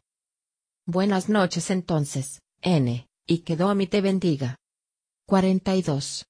Raten volvía a tener el control. Como un héroe de las antiguas epopeyas guardisanas, había descendido al inframundo, física, mental y espiritualmente, ya había regresado siendo más fuerte. La presa de Dilaf estaba rota. Solo ahora podía ver a Ten que las cadenas que había utilizado para atarlo habían sido forjadas con la propia envidia e inseguridad de Raten. Se había sentido amenazado por la pasión de Dilaf, porque había sentido que su fe era inferior. Ahora, sin embargo, su resolución era firme, como lo era cuando llegó a Arelon. Sería el salvador de aquel pueblo, Tila dio terreno a su pesar. El Artet había prometido a regañadientes que no celebraría ninguna reunión ni daría ningún sermón sin el permiso expreso de Raten. Y, a cambio de ser nombrado oficialmente Artet jefe de la capilla, también consintió en liberar a sus numerosos odis de sus votos, pasándolos al puesto menos comprometido de Crondet. El mayor cambio, sin embargo, no estaba en las acciones del Artet, sino en la confianza de Raten. Mientras éste supiera que su fe era tan fuerte como la de Dilaf, el Artet no podría manipularlo. No obstante, Dilaf no cejaría en su intento de destruir el Antris, son impíos. Insistió yendo hacia la capilla. El sermón de esa noche había tenido un éxito enorme. Raten podía ahora contar con que las tres cuartas partes de la nobleza arelisa local eran creyentes o simpatizantes de Reti. Telrig sería coronado esa misma semana y en cuanto su poder se estabilizara un poco, anunciaría su conversión al Suderet. Arelonera de Raten, ya aún faltaba un mes para que se cumpliera el plazo de Luirn. Los alantrinos han servido a su propósito, Artet le explicó a Dilaf mientras caminaban. Hacía frío esa noche, aunque no lo suficiente para que el aliento se condensara. ¿Por qué me prohíbes predicar contra ellos, mi señor? La voz de Dilaf era amarga, ahora que Raten le prohibía hablar sobre el Antris, los discursos del Artet parecían castrados. Predicar contra el Antris ya no tiene sentido, dijo Raten, oponiéndose con la lógica a la furia de Dilaf. No olvides que nuestro odio tenía un propósito. Ahora que he demostrado el poder supremo de Hadet sobre el Antris, hemos probado de manera efectiva que nuestro Dios es verdadero, mientras que Domi es falso. El pueblo comprende eso inconscientemente. Pero los alantrinos siguen siendo impíos. Son viles, son blasfemos y son decididamente impíos. Pero ahora mismo carecen de importancia. Tenemos que concentrarnos en la religión de Reti mostrar a la gente cómo relacionarse con Hadet jurándote lealtad a ti o a uno de los otros Artets. Notan nuestro poder, y es nuestro deber mostrarles cómo formar parte de él. ¿Y el Antris quedará libre? No, por supuesto que no. Ya habrá tiempo de sobra para ocuparse del Antris cuando esta nación, y su monarca, estén firmemente en manos de Hadet. Raten sonrió para sí, apartándose del ceñudo Dilaf. Se acabó. Lo he logrado, he convertido al pueblo sin una revolución sangrienta. Sin embargo, aún no había terminado. Arelon era suyo, pero aún quedaba una nación. Raten tenía planes para Teod. 43. La puerta estaba cerrada por dentro, pero la hoja de madera, parte del elantris original, estaba sometida a la misma putrefacción que infectaba el resto de la ciudad. Galladon decía que se había caído de sus goznes prácticamente al tocarla. Dentro había una oscura escalera con diez años de polvo en los peldaños. Un único par de huellas marcaba el polvo, pisadas que solo podían ser de unos pies grandes como los de Galladon. ¿Y llega hasta arriba? preguntó Raoden, pasando sobre la puerta desvencijada. Colo respondió Galladon. Y está completamente tallada en la piedra, con solo una rendija de vez en cuando para que entre luz. Un paso en falso te enviará dando tumbos por una serie de escalones tan larga y dolorosa como una de las historias de mi ama. Raoden asintió y empezó a subir, con el Dula detrás. Antes del Reod, la escalera debía de haber estado iluminada por magia elantrina, pero ahora la oscuridad quedaba rota solo por ocasionales lanzadas de luz que se filtraban por las rendijas dispersas. Las escaleras subían en espiral por la parte externa de la estructura, y las curvas inferiores eran apenas visibles cuando se miraba al centro. La barandilla se había desmoronado hacía tiempo. Tuvieron que detenerse varias veces a descansar, pues sus cuerpos celantrinos eran incapaces de soportar las exigencias del ejercicio. Sin embargo, al cabo de un rato, llegaron a la cima. La puerta de madera que había ahí era más nueva, la guardia probablemente la había sustituido después de que la original se pudriera. No tenía picaporte alguno, en realidad no era una puerta, sino una barricada. Hasta aquí llegué, le dijo Galladon. Subí hasta lo alto de las dichosas escaleras y me encontré con que necesitaba un hacha para continuar. Y por eso hemos traído esto, dijo Raoden, sacando la misma hacha con la que tan casi había derribado un edificio sobre él. Los dos se pusieron manos a la obra, golpeando por turnos la madera. Incluso con la herramienta, Cortar la barrera fue una tarea difícil. Raoden se cansó después de unos cuantos golpes que apenas mellaron la madera. Al final, sin embargo, consiguieron soltar una tabla y, acicateadas por la victoria, lograron abrir por fin un agujero lo bastante grande para pasar. La vista merecía la pena. Raoden había subido docenas de veces a las murallas del Antris, pero nunca la visión de Kai le había parecido tan dulce. La ciudad estaba tranquila, Parecía que sus temores de invasión habían sido prematuros. Sonriendo, Raoden disfrutó de la sensación de haberlo logrado. Se sentía como si hubiera escalado una montaña y no subido una simple escalera. Las murallas del Antris estaban una vez más en manos de aquellos que las habían creado. Lo hemos conseguido, dijo Raoden, apoyándose en el parapeto. Lo nuestro hemos tardado, asintió Galladon, colocándose junto a él. Solo unas pocas horas respondió Raoden quitándole importancia, la agonía del esfuerzo olvidada en la alegría de la victoria. No me refería a destrozar la madera. Llevo tres días intentando que vengas aquí. He estado ocupado. Galladon hizo una mueca y murmuró algo entre dientes. ¿Qué dices? decía que un ferrín de dos cabezas nunca dejaría su nido. Raoden sonrió, conocía el proverbio hindúes. Los ferrin eran pájaros parlantes, y a menudo se les podía oír gritándose unos a otros en las marismas hinduesas. El dicho se refería a la persona que ha encontrado una nueva afición, o un nuevo romance. Oh, vamos dijo Raoden, mirando a Galladon. No lo llevo tan mal. Sule, la única vez en tres días que os he visto separados es cuando alguno ha tenido que ir al excusado. Ella estaría aquí ahora mismo si no te hubiera agarrado cuando no miraba a nadie. Bueno dijo Raoden, a la defensiva, es mi esposa. ¿Y pretendes ponerla alguna vez al corriente de ese hecho? Tal vez. No quiero que sienta ninguna obligación. No, por supuesto que no. Galladón, amigo mío dijo Raoden, Ignorando por completo los comentarios del Dula, tu pueblo se avergonzaría si se enterara de lo poco romántico que eres. Duladel era una conocida fuente de romances melodramáticos y amores prohibidos. Galladon hizo una mueca para indicar lo que pensaba de las inclinaciones románticas del Dula medio. Se volvió y contempló la ciudad de Kai. Bueno, Sule, aquí estamos. ¿Qué hacemos ahora? No lo sé, confesó Raoden. Tú eres quien me ha obligado a venir. Sí, pero fue idea tuya buscar una escalera. Raoden asintió, recordando su breve conversación de tres días antes. ¿De verdad ha pasado tanto tiempo? se preguntó. Apenas se había dado cuenta. Tal vez había estado demasiado con Sarene. Sin embargo, no se sentía ni pizca culpable. Ahí dijo Galladón, entornando los ojos y señalando la ciudad. ¿Qué? Raoden siguió el gesto del Dula. Veo una bandera. Nuestra guardia perdida.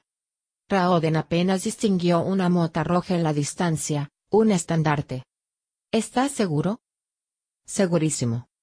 Raoden entornó los ojos y reconoció el edificio sobre el condeable estandarte. Esa es la mansión del duque Telri. ¿Qué relación tiene con la guardia de Lantris? A lo mejor está arrestado. No dijo Raoden. La Guardia no es una fuerza policial. Entonces, ¿por qué dejó las murallas? Preguntó Galladon. Raoden sacudió la cabeza. No estoy seguro. Sin embargo, algo va mal. Muy mal. Raoden y Galladon bajaron las escaleras, sumidos en sus cavilaciones. Había una manera de averiguar qué pasaba con la guardia. Sarene era la única lantrina que había sido arrojada a la ciudad desde su desaparición. Solo ella podía ponerlos al corriente del actual clima político de la ciudad. Sarene, sin embargo, todavía se resistía a hablar del exterior.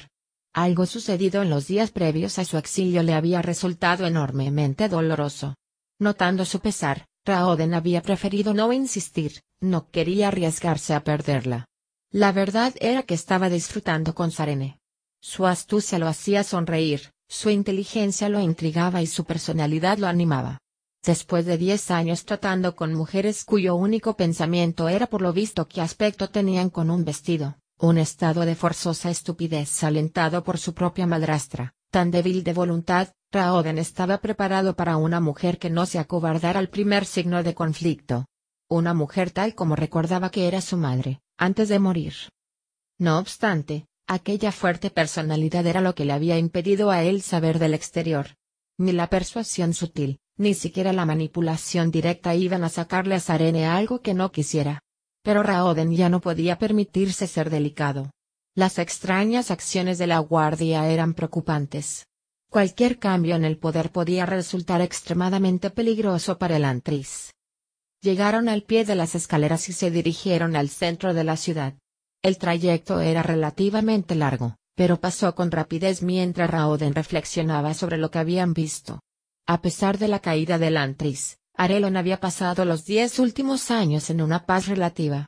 Al menos, en el ámbito nacional. Con un aliado al sur, la armada de Teot patrullando el océano al norte, y las montañas al este, incluso un debilitado Arelon se había enfrentado a pocos peligros externos. Dentro de las fronteras, Yadon había mantenido una fuerte tenaza sobre el poder militar, animando a los nobles a las pugnas políticas en vez de a las aventuras militaristas. Raoden sabía que esa paz no podía durar, aunque su padre se negara a verlo. La decisión de Raoden de casarse con Sarene había estado influida en gran parte por la posibilidad de firmar un tratado formal con Teod, dando a Arelon al menos acceso parcial a la armada teoisa. Los arelenos no estaban acostumbrados a la batalla, siglos de protección elantrina los habían educado para el pacifismo. El actual Uirn sería tonto si no golpeaba pronto.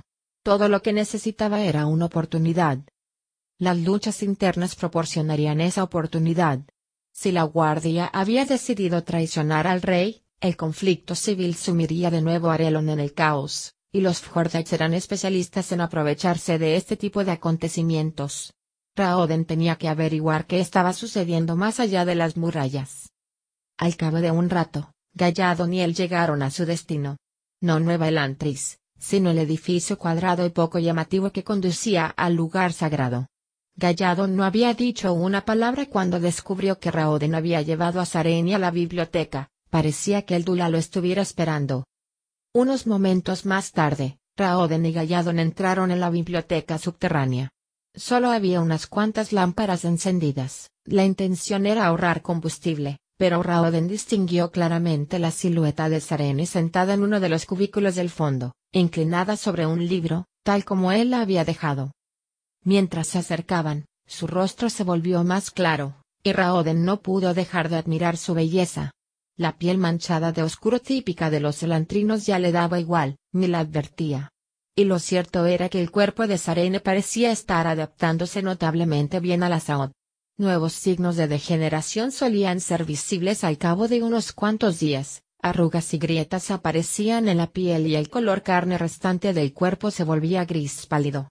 Sarene no mostraba ninguno de esos signos, su piel era tan lisa y resplandeciente como el día de su llegada a Elantris.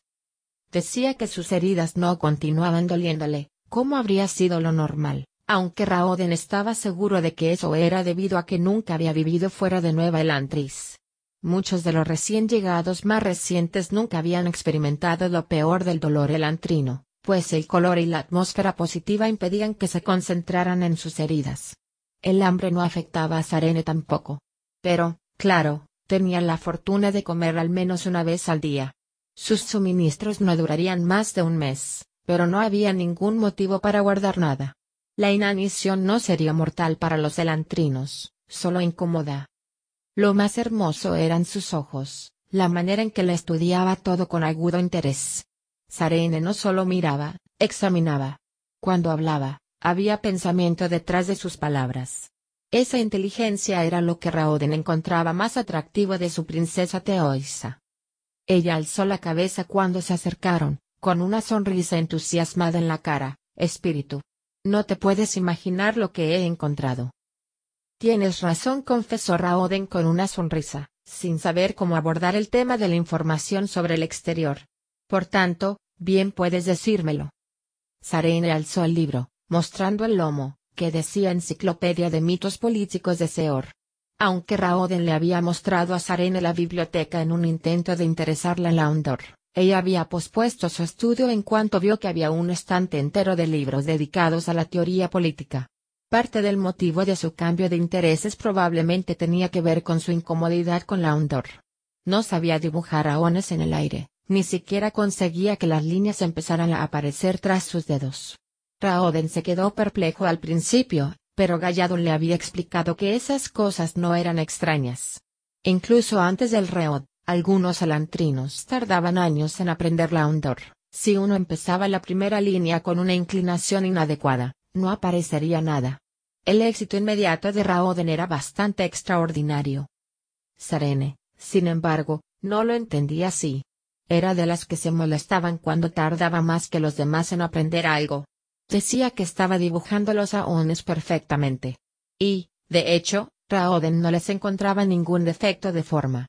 Los caracteres se negaban a aparecer, y ninguna indignación principesca podía convencerlos para que se comportaran. Así que Sarene se había dedicado a las obras políticas, aunque Raoden imaginaba que hubiese acabado leyéndolas de todas formas. La honor le interesaba, pero la política la fascinaba. Cada vez que Raoden iba a la biblioteca para practicar aones o estudiar, Sarene abría un volumen sobre algún antiguo genio diplomático o historiador y empezaba a leer en un rincón. Es sorprendente. Nunca había leído nada que rebatiera de manera tan tajante la retórica y la manipulación de Fjorden. Raoden sacudió la cabeza, advirtiendo que simplemente la había estado mirando, disfrutando de sus rasgos en vez de prestar atención a sus palabras. Ella decía algo sobre el libro. Sobre cómo revelaba las mentiras Fjordel. Todo gobierno miente ocasionalmente, Sarene dijo cuando ella se detuvo. Cierto respondió, hojeando el libro. Pero no tanto, durante los últimos 300 años, desde que Fjorden adoptó la religión de Reti, los Uirns han estado alterando descaradamente la historia y la literatura de su propio país para que parezca que el imperio ha sido siempre una manifestación del propósito divino. Mira esto. Alzó de nuevo el libro, mostrándole esta vez una página de versos. ¿Qué es? Uirn el rey. El poema completo de tres mil versos. Lo he leído, dijo Raoden. Se decía que Uirn era el ejemplo de literatura más antiguo, más antiguo aún que el Dokando, el libro sagrado de donde procedían el Sukeseg y luego el Suderet y el Sukorat. Puede que hayas leído una versión de Uirn el rey, dijo Sarene, negando con la cabeza. Pero no esta. Las versiones modernas del poema hacen referencia a Hadet de un modo casi dereti. La versión que recoge este libro demuestra que los sacerdotes reescribieron el original para que pareciera que Uirne era Dereti. Aunque vivió mucho antes de que se fundara el Suderet. Entonces Hadet, o, al menos, el dios del mismo nombre que adoptó el Suderet, era un dios relativamente poco importante que cuidaba de las rocas, bajo tierra. Ahora que Fjorden ha abrazado la religión, no puede consentir que parezca que el mayor rey de su historia era pagano. Así que los sacerdotes fueron y reescribieron todos los poemas. No sé de dónde sacó este tal Sior una versión original de Luirn, pero si saliera publicada, sería una gran vergüenza para Fjorden. Sus ojos chispearon maliciosamente. Raoden suspiró, se acercó y se agachó junto a la mesa de Saren y la miró a los ojos. En cualquier otro momento, nada le hubiese gustado más que sentarse a escucharla. Por desgracia, Tenía cosas más acuciantes en mente. Muy bien dijo ella, soltando el libro y entornando los ojos. ¿Qué pasa? ¿Tan aburrida soy? En absoluto. Es simplemente el momento inoportuno. Verás. Galladon y yo acabamos de subir a lo alto de la muralla de la ciudad. Ella se quedó perpleja. ¿Y? Hemos visto que la guardia del Antri rodea la mansión del duque Telri y dijo Raoden. Esperábamos que tú pudieras decirnos por qué. Sé que no quieres hablar del exterior, pero estoy preocupado. Necesito saber qué está ocurriendo. Sarene se acarició la mejilla con el dedo índice, como hacía a menudo cuando pensaba, mientras apoyaba el otro brazo en la mesa. Muy bien dijo por fin con un suspiro. Supongo que no he sido justa. No quería preocuparos con las cosas del exterior. Puede que los otros alantrinos no parezcan interesados, Sarene dijo Raoden, pero es porque saben que no podemos cambiar lo que está pasando en Kai. Sin embargo, yo preferiría saber lo que está pasando ahí fuera. Aunque a ti no te guste hablar del tema. Sarene asintió. Muy bien. Ahora puedo hablar. Imagino que lo importante empezó cuando destroné al rey y Adon. Que es, por supuesto, la causa por la que se ahorcó. Raoden se sentó de golpe, el horror reflejado en su mirada. 44. Mientras hablaba, Sarene reflexionaba sobre lo que había dicho Espíritu. Sin ella, los otros no tenían derecho legítimo al trono. Incluso Royal estaba atado de manos, solo podían ser indefensos testigos de cómo Telri aumentaba su poder sobre la nobleza. Ella esperaba recibir noticias sobre la coronación de Telri al final del día. Tardó unos instantes en darse cuenta de la expresión de absoluta incredulidad que su comentario había causado en espíritu. Se había desplomado en una de las sillas de la habitación, con los ojos como platos. Sarene se reprendió por su falta de tacto, después de todo, estaba hablando del rey de espíritu. En la corte habían pasado tantas cosas en las últimas semanas que había perdido la sensibilidad. Lo siento, dijo Sarene. He sido un poco brusca, ¿verdad? ¿Y Adon está muerto? preguntó Espíritu en voz baja. Sarenia sintió. Resulta que se había unido a los misterios Heskeri. Cuando eso se hizo público, se ahorcó en vez de afrontar la vergüenza. No explicó su participación en los acontecimientos, No había necesidad de complicar más las cosas. Jeskeri, repitió Espíritu, entonces su rostro se ensombreció y rechinó los dientes. Siempre había pensado que era un necio, pero... ¿Hasta dónde llegó su implicación? Estaba sacrificando cocineras y criadas, dijo Sarene, sintiéndose enferma. Había un motivo por el que evitaba explicar esas cosas. Espíritu advirtió a su palidez. Lo siento. No importa, dijo Sarene. Sin embargo, sabía que no importaba qué otra cosa sucediera, no importaba dónde fuera a lo largo de su vida, la visión ensombrecida del sacrificio de Adon siempre acecharía su mente. Entonces, ¿del rey y el rey? preguntó Espíritu. Pronto lo será. Puede que haya sido coronado ya. Espíritu sacudió la cabeza. ¿Y el duque royal? Es más rico y más respetado. Tendría que haber ocupado el trono. Ya no es el más rico, dijo Sarene. Fjorden ha aumentado los ingresos de Telri. Es un simpatizante de Reti. Cosa que, me temo, ha elevado su estatus social. Espíritu frunció el ceño. ¿Ser simpatizante de Reti te hace popular? Me he perdido muchas cosas, ¿no? ¿Cuánto tiempo llevas aquí? Un año respondió Espíritu como si tal cosa. Eso encajaba con lo que algunos neolantrinos le habían dicho. Nadie sabía con seguridad cuánto tiempo llevaba Espíritu en la ciudad, pero todos suponían que al menos un año. Se había hecho con el control de las bandas rivales en las pasadas semanas, pero no era el tipo de cosa que una persona conseguía sin mucha planificación y trabajo. Supongo que por eso consiguió Terry que la guardia lo respaldara, murmuró Espíritu. Siempre se ha mostrado demasiado ansiosa por apoyar al más popular del momento. Sarenia sintió. Los guardias fueron transferidos a la mansión del duque poco antes de que me arrojaran aquí. Muy bien, dijo Espíritu. Vamos a tener que empezar por el principio, necesito tanta información como puedas darme. Así pues, ella se lo explicó. Empezó con la caída de la República de Uladen y la amenaza cada vez mayor de Fjorden. Le contó su compromiso con el príncipe Raoden, y las incursiones de Reti en Arelon. Mientras hablaba, se dio cuenta de que Espíritu comprendía el clima político de Arelon mucho más claramente de lo que ella hubiese creído posible. Captó rápidamente las implicaciones de la declaración póstuma de Adon. Sabía mucho sobre los de Reti, aunque no tenía conocimiento exacto de lo peligrosos que podían ser sus sacerdotes, le preocupaban más los soldados controlados por el Uirn. Lo más impresionante era todo lo que sabía de los diversos lores y nobles de Arelon. Sarene no tenía que explicarle sus personalidades y temperamentos, espíritu ya los conocía. De hecho, parecía comprenderlos mejor que la propia Sarene. Cuando le interrogó sobre el tema, Simplemente le explicó que en Arelon era vital conocer a cada noble que tuviera un título de varón o superior. Muchas veces los únicos medios para mejorar de un noble menor eran llegar a acuerdos y firmar contratos con los aristócratas más poderosos, pues controlaban los mercados. Solo una cosa aparte de la muerte del rey lo sorprendió. ¿Ibas a casarte con Royal? preguntó, incrédulo. Sarene sonrió. Yo tampoco puedo creerlo. Urdimos el plan con bastante precipitación. ¿Royal? Volvió a preguntar Espíritu. El viejo pícaro. Debió de disfrutar lo suyo sugiriendo esa idea. El duque me pareció un caballero intachable, dijo Sarene. Espíritu la miró con una expresión que significaba, y yo que creía que sabías juzgar bien a las personas. Además continuó, no lo sugirió él. Fue Suden. ¿Suden? dijo Espíritu. Entonces, tras pensarlo un momento, asintió. Sí, parece la típica conexión que él haría, aunque no me lo imagino ni siquiera mencionando la palabra matrimonio. La sola idea lo asusta. Ya no.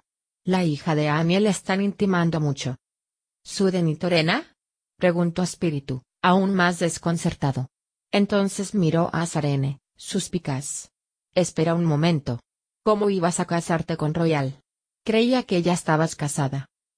Con un muerto rezongó Sarene. Pero tu contrato nupcial estipulaba que nunca podrías volver a casarte. ¿Cómo sabes eso? preguntó Sarene, suspicaz. Lo has dicho hace un momento. No. Claro que sí. ¿Verdad, Galladon? El grandula, que estaba hojeando el libro de Sarene, ni siquiera alzó la cabeza. A mí no me mires, Zule. Yo no voy a implicarme. Da igual, dijo Espíritu, dándole espaldas a amigo. ¿Cómo es que ibas a casarte con Royal? ¿Por qué no? preguntó Sarene. Nunca conocí a ese Raoden. Todo el mundo dice que era un buen príncipe, pero ¿qué le debo? Mi contrato con Raoden quedó rescindido cuando murió Yadon. El único motivo por el que firmé el tratado fue para proporcionar un enlace entre Arelon y mi tierra. ¿Por qué iba a cumplir un contrato con un hombre muerto cuando podía tener uno más prometedor con el futuro rey de Arelon? Así que solo accediste a casarte con el príncipe por la política. Parecía herido por algún motivo, como si su relación con el príncipe heredero de Arelon reflejara directamente su aristocracia. Por supuesto, dijo Sarene. Soy una criatura política, espíritu. Hice lo que era mejor para Teod. Y por el mismo motivo iba a casarme con Royal. Él asintió, todavía con aspecto un poco melancólico. Así que allí estaba yo, en la sala del trono, dispuesta a casarme con el duque continuó Sarene, ignorando el malestar de espíritu. ¿Qué derecho tenía a cuestionar sus motivos? signo de interrogación. Y entonces me alcanzó la saud. ¿Justo entonces? preguntó espíritu. ¿Sucedió en tu boda? Sarenia sintió, sintiéndose de pronto muy insegura. Parecía que cada vez que alguien iba a aceptarla, algo desastroso volvía a alejarla. Galladon hizo una mueca. Bueno, ahora sabemos por qué no quería hablar del tema. ¿Colo? Espíritu colocó una mano en su hombro. Lo siento.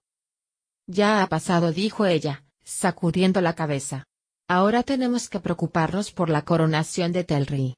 Con Forden apoyándolo. Podemos preocuparnos por Telri, pero dudo que haya algo que podamos hacer. Si hubiera un medio de contactar con el exterior.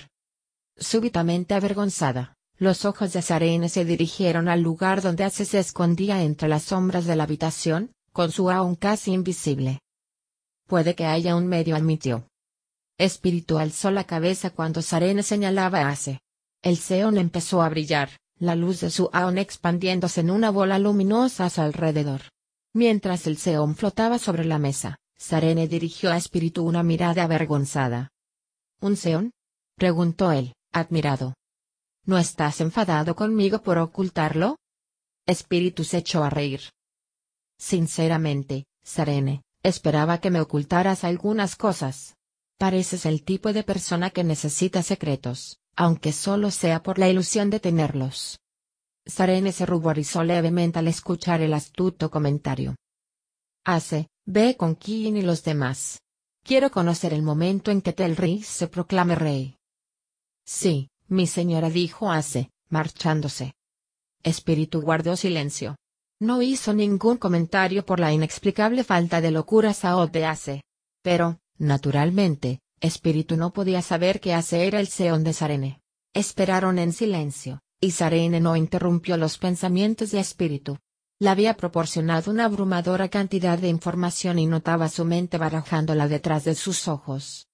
Él también le ocultaba cosas. No es que desconfiara de ella. Fueran cuales fuesen sus secretos, probablemente consideraba que tenía un buen motivo para guardarlos. Sarene llevaba demasiado tiempo metida en política para tomarse el guardar secretos como una ofensa personal. Eso no implicaba, desde luego, que no fuera a averiguar lo que pudiese. De momento, Ace no había podido descubrir nada sobre un segundo hijo del dueño de la plantación Yen, pero sus movimientos eran muy restringidos. Le había permitido revelarse solo a Kiin y los demás, Sarene no sabía por qué Ace había sobrevivido mientras que otros eones no lo hacían pero no quería perder ninguna ventaja potencial que pudiera darle su existencia. Advirtiendo al parecer que no irían a ninguna parte, el Dula Galladon le dio la vuelta a una de las sillas y se sentó. Luego cerró los ojos y se quedó dormido. Podía ser extrañamente pesimista, pero seguía siendo un Dula. Se decía que los de su pueblo eran tan tranquilos que podían quedarse dormidos en cualquier postura en cualquier momento. Sarene miró al grandullón. Galladon no parecía apreciarla. Pero, claro, era tan decididamente gruñón que no podía asegurarlo. Parecía en ocasiones un pozo de sabiduría, pero en algunas áreas era completamente ignorante. Y no le importaba lo más mínimo serlo. Parecía tomárselo todo con filosofía, pero se quejaba al mismo tiempo. Para cuando regresó a Ace, Sarene había vuelto a concentrarse en el libro sobre mitos políticos. El Seon tuvo que fingir que se aclaraba la garganta para que ella se diera cuenta de que estaba allí. Espíritu alzó también la cabeza, pero el Dula continuó roncando hasta que su amigo le dio un codazo en el estómago. Entonces tres pares de ojos se volvieron hacia Ace. ¿Bien? preguntó Sarene. Está hecho, mi señora les informó Ace. Telri y es rey. 45. Raten se encontraba bajo la luz de la luna en lo alto de la muralla del Antris, estudiando con curiosidad el agujero. Una de las barreras que bloqueaban las escaleras estaba rota, los tablones sueltos. El agujero era sorprendentemente similar al que podrían haber abierto los roedores. Roedores alantrinos, buscando escapar de su nido.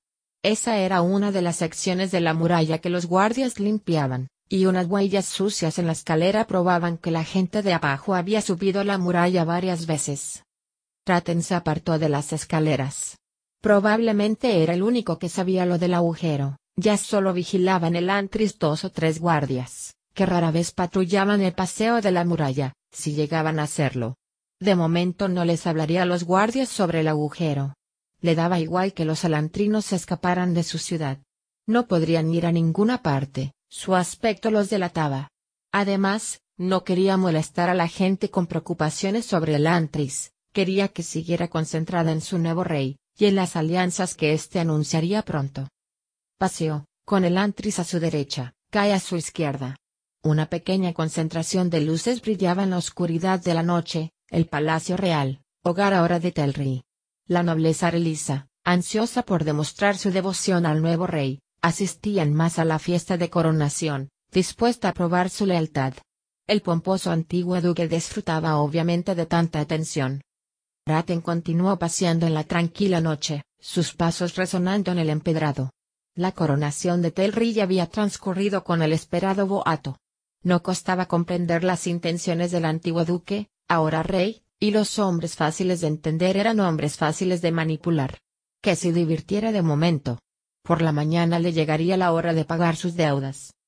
Telri y sin duda le exigiría más dinero antes de unirse al Suderet. Telri se consideraría astuto, y supondría que la corona le daba mayor poder sobre Fjorden.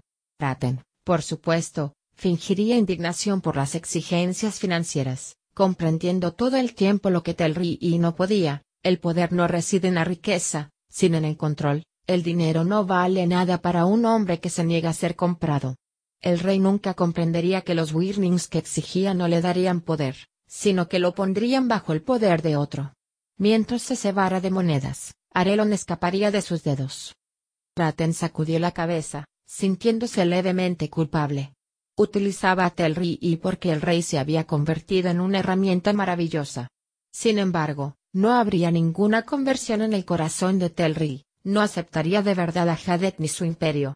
Las promesas de Telri serían tan vacías como el poder de su trono. Y no obstante Raten lo utilizaría.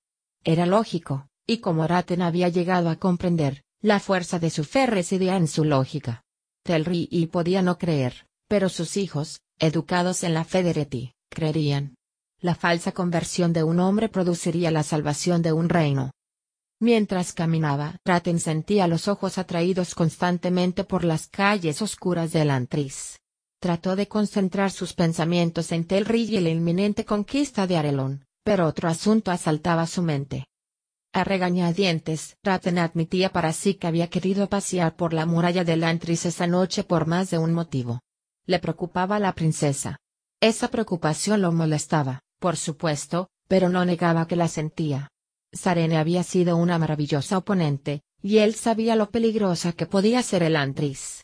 Era consciente de ello cuando dio la orden de envenenarla, decidiendo que el riesgo merecía la pena. Pasados tres días, sin embargo, su resolución había empezado a tambalearse. La necesitaba viva por más de un motivo.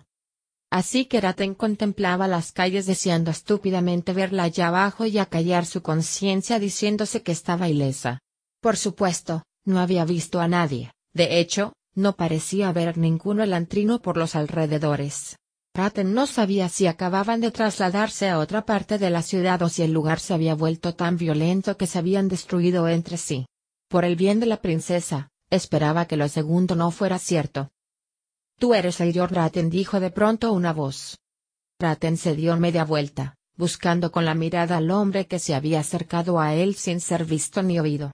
Un seón flotaba a su espalda, brillando vibrante en la oscuridad. Raten entornó los ojos leyendo el laón de su centro, dio.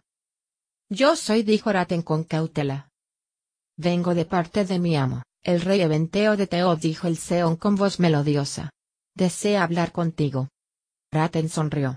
Se había estado preguntando cuánto tiempo tardaría Eventeo en contactar con él. Estoy ansioso por oír lo que su majestad tiene que decir. El Seón latió mientras su luz se condensaba y esbozaba el rostro de un hombre de cara redonda y compapada. Majestad dijo Raten con un ligero gesto de cabeza.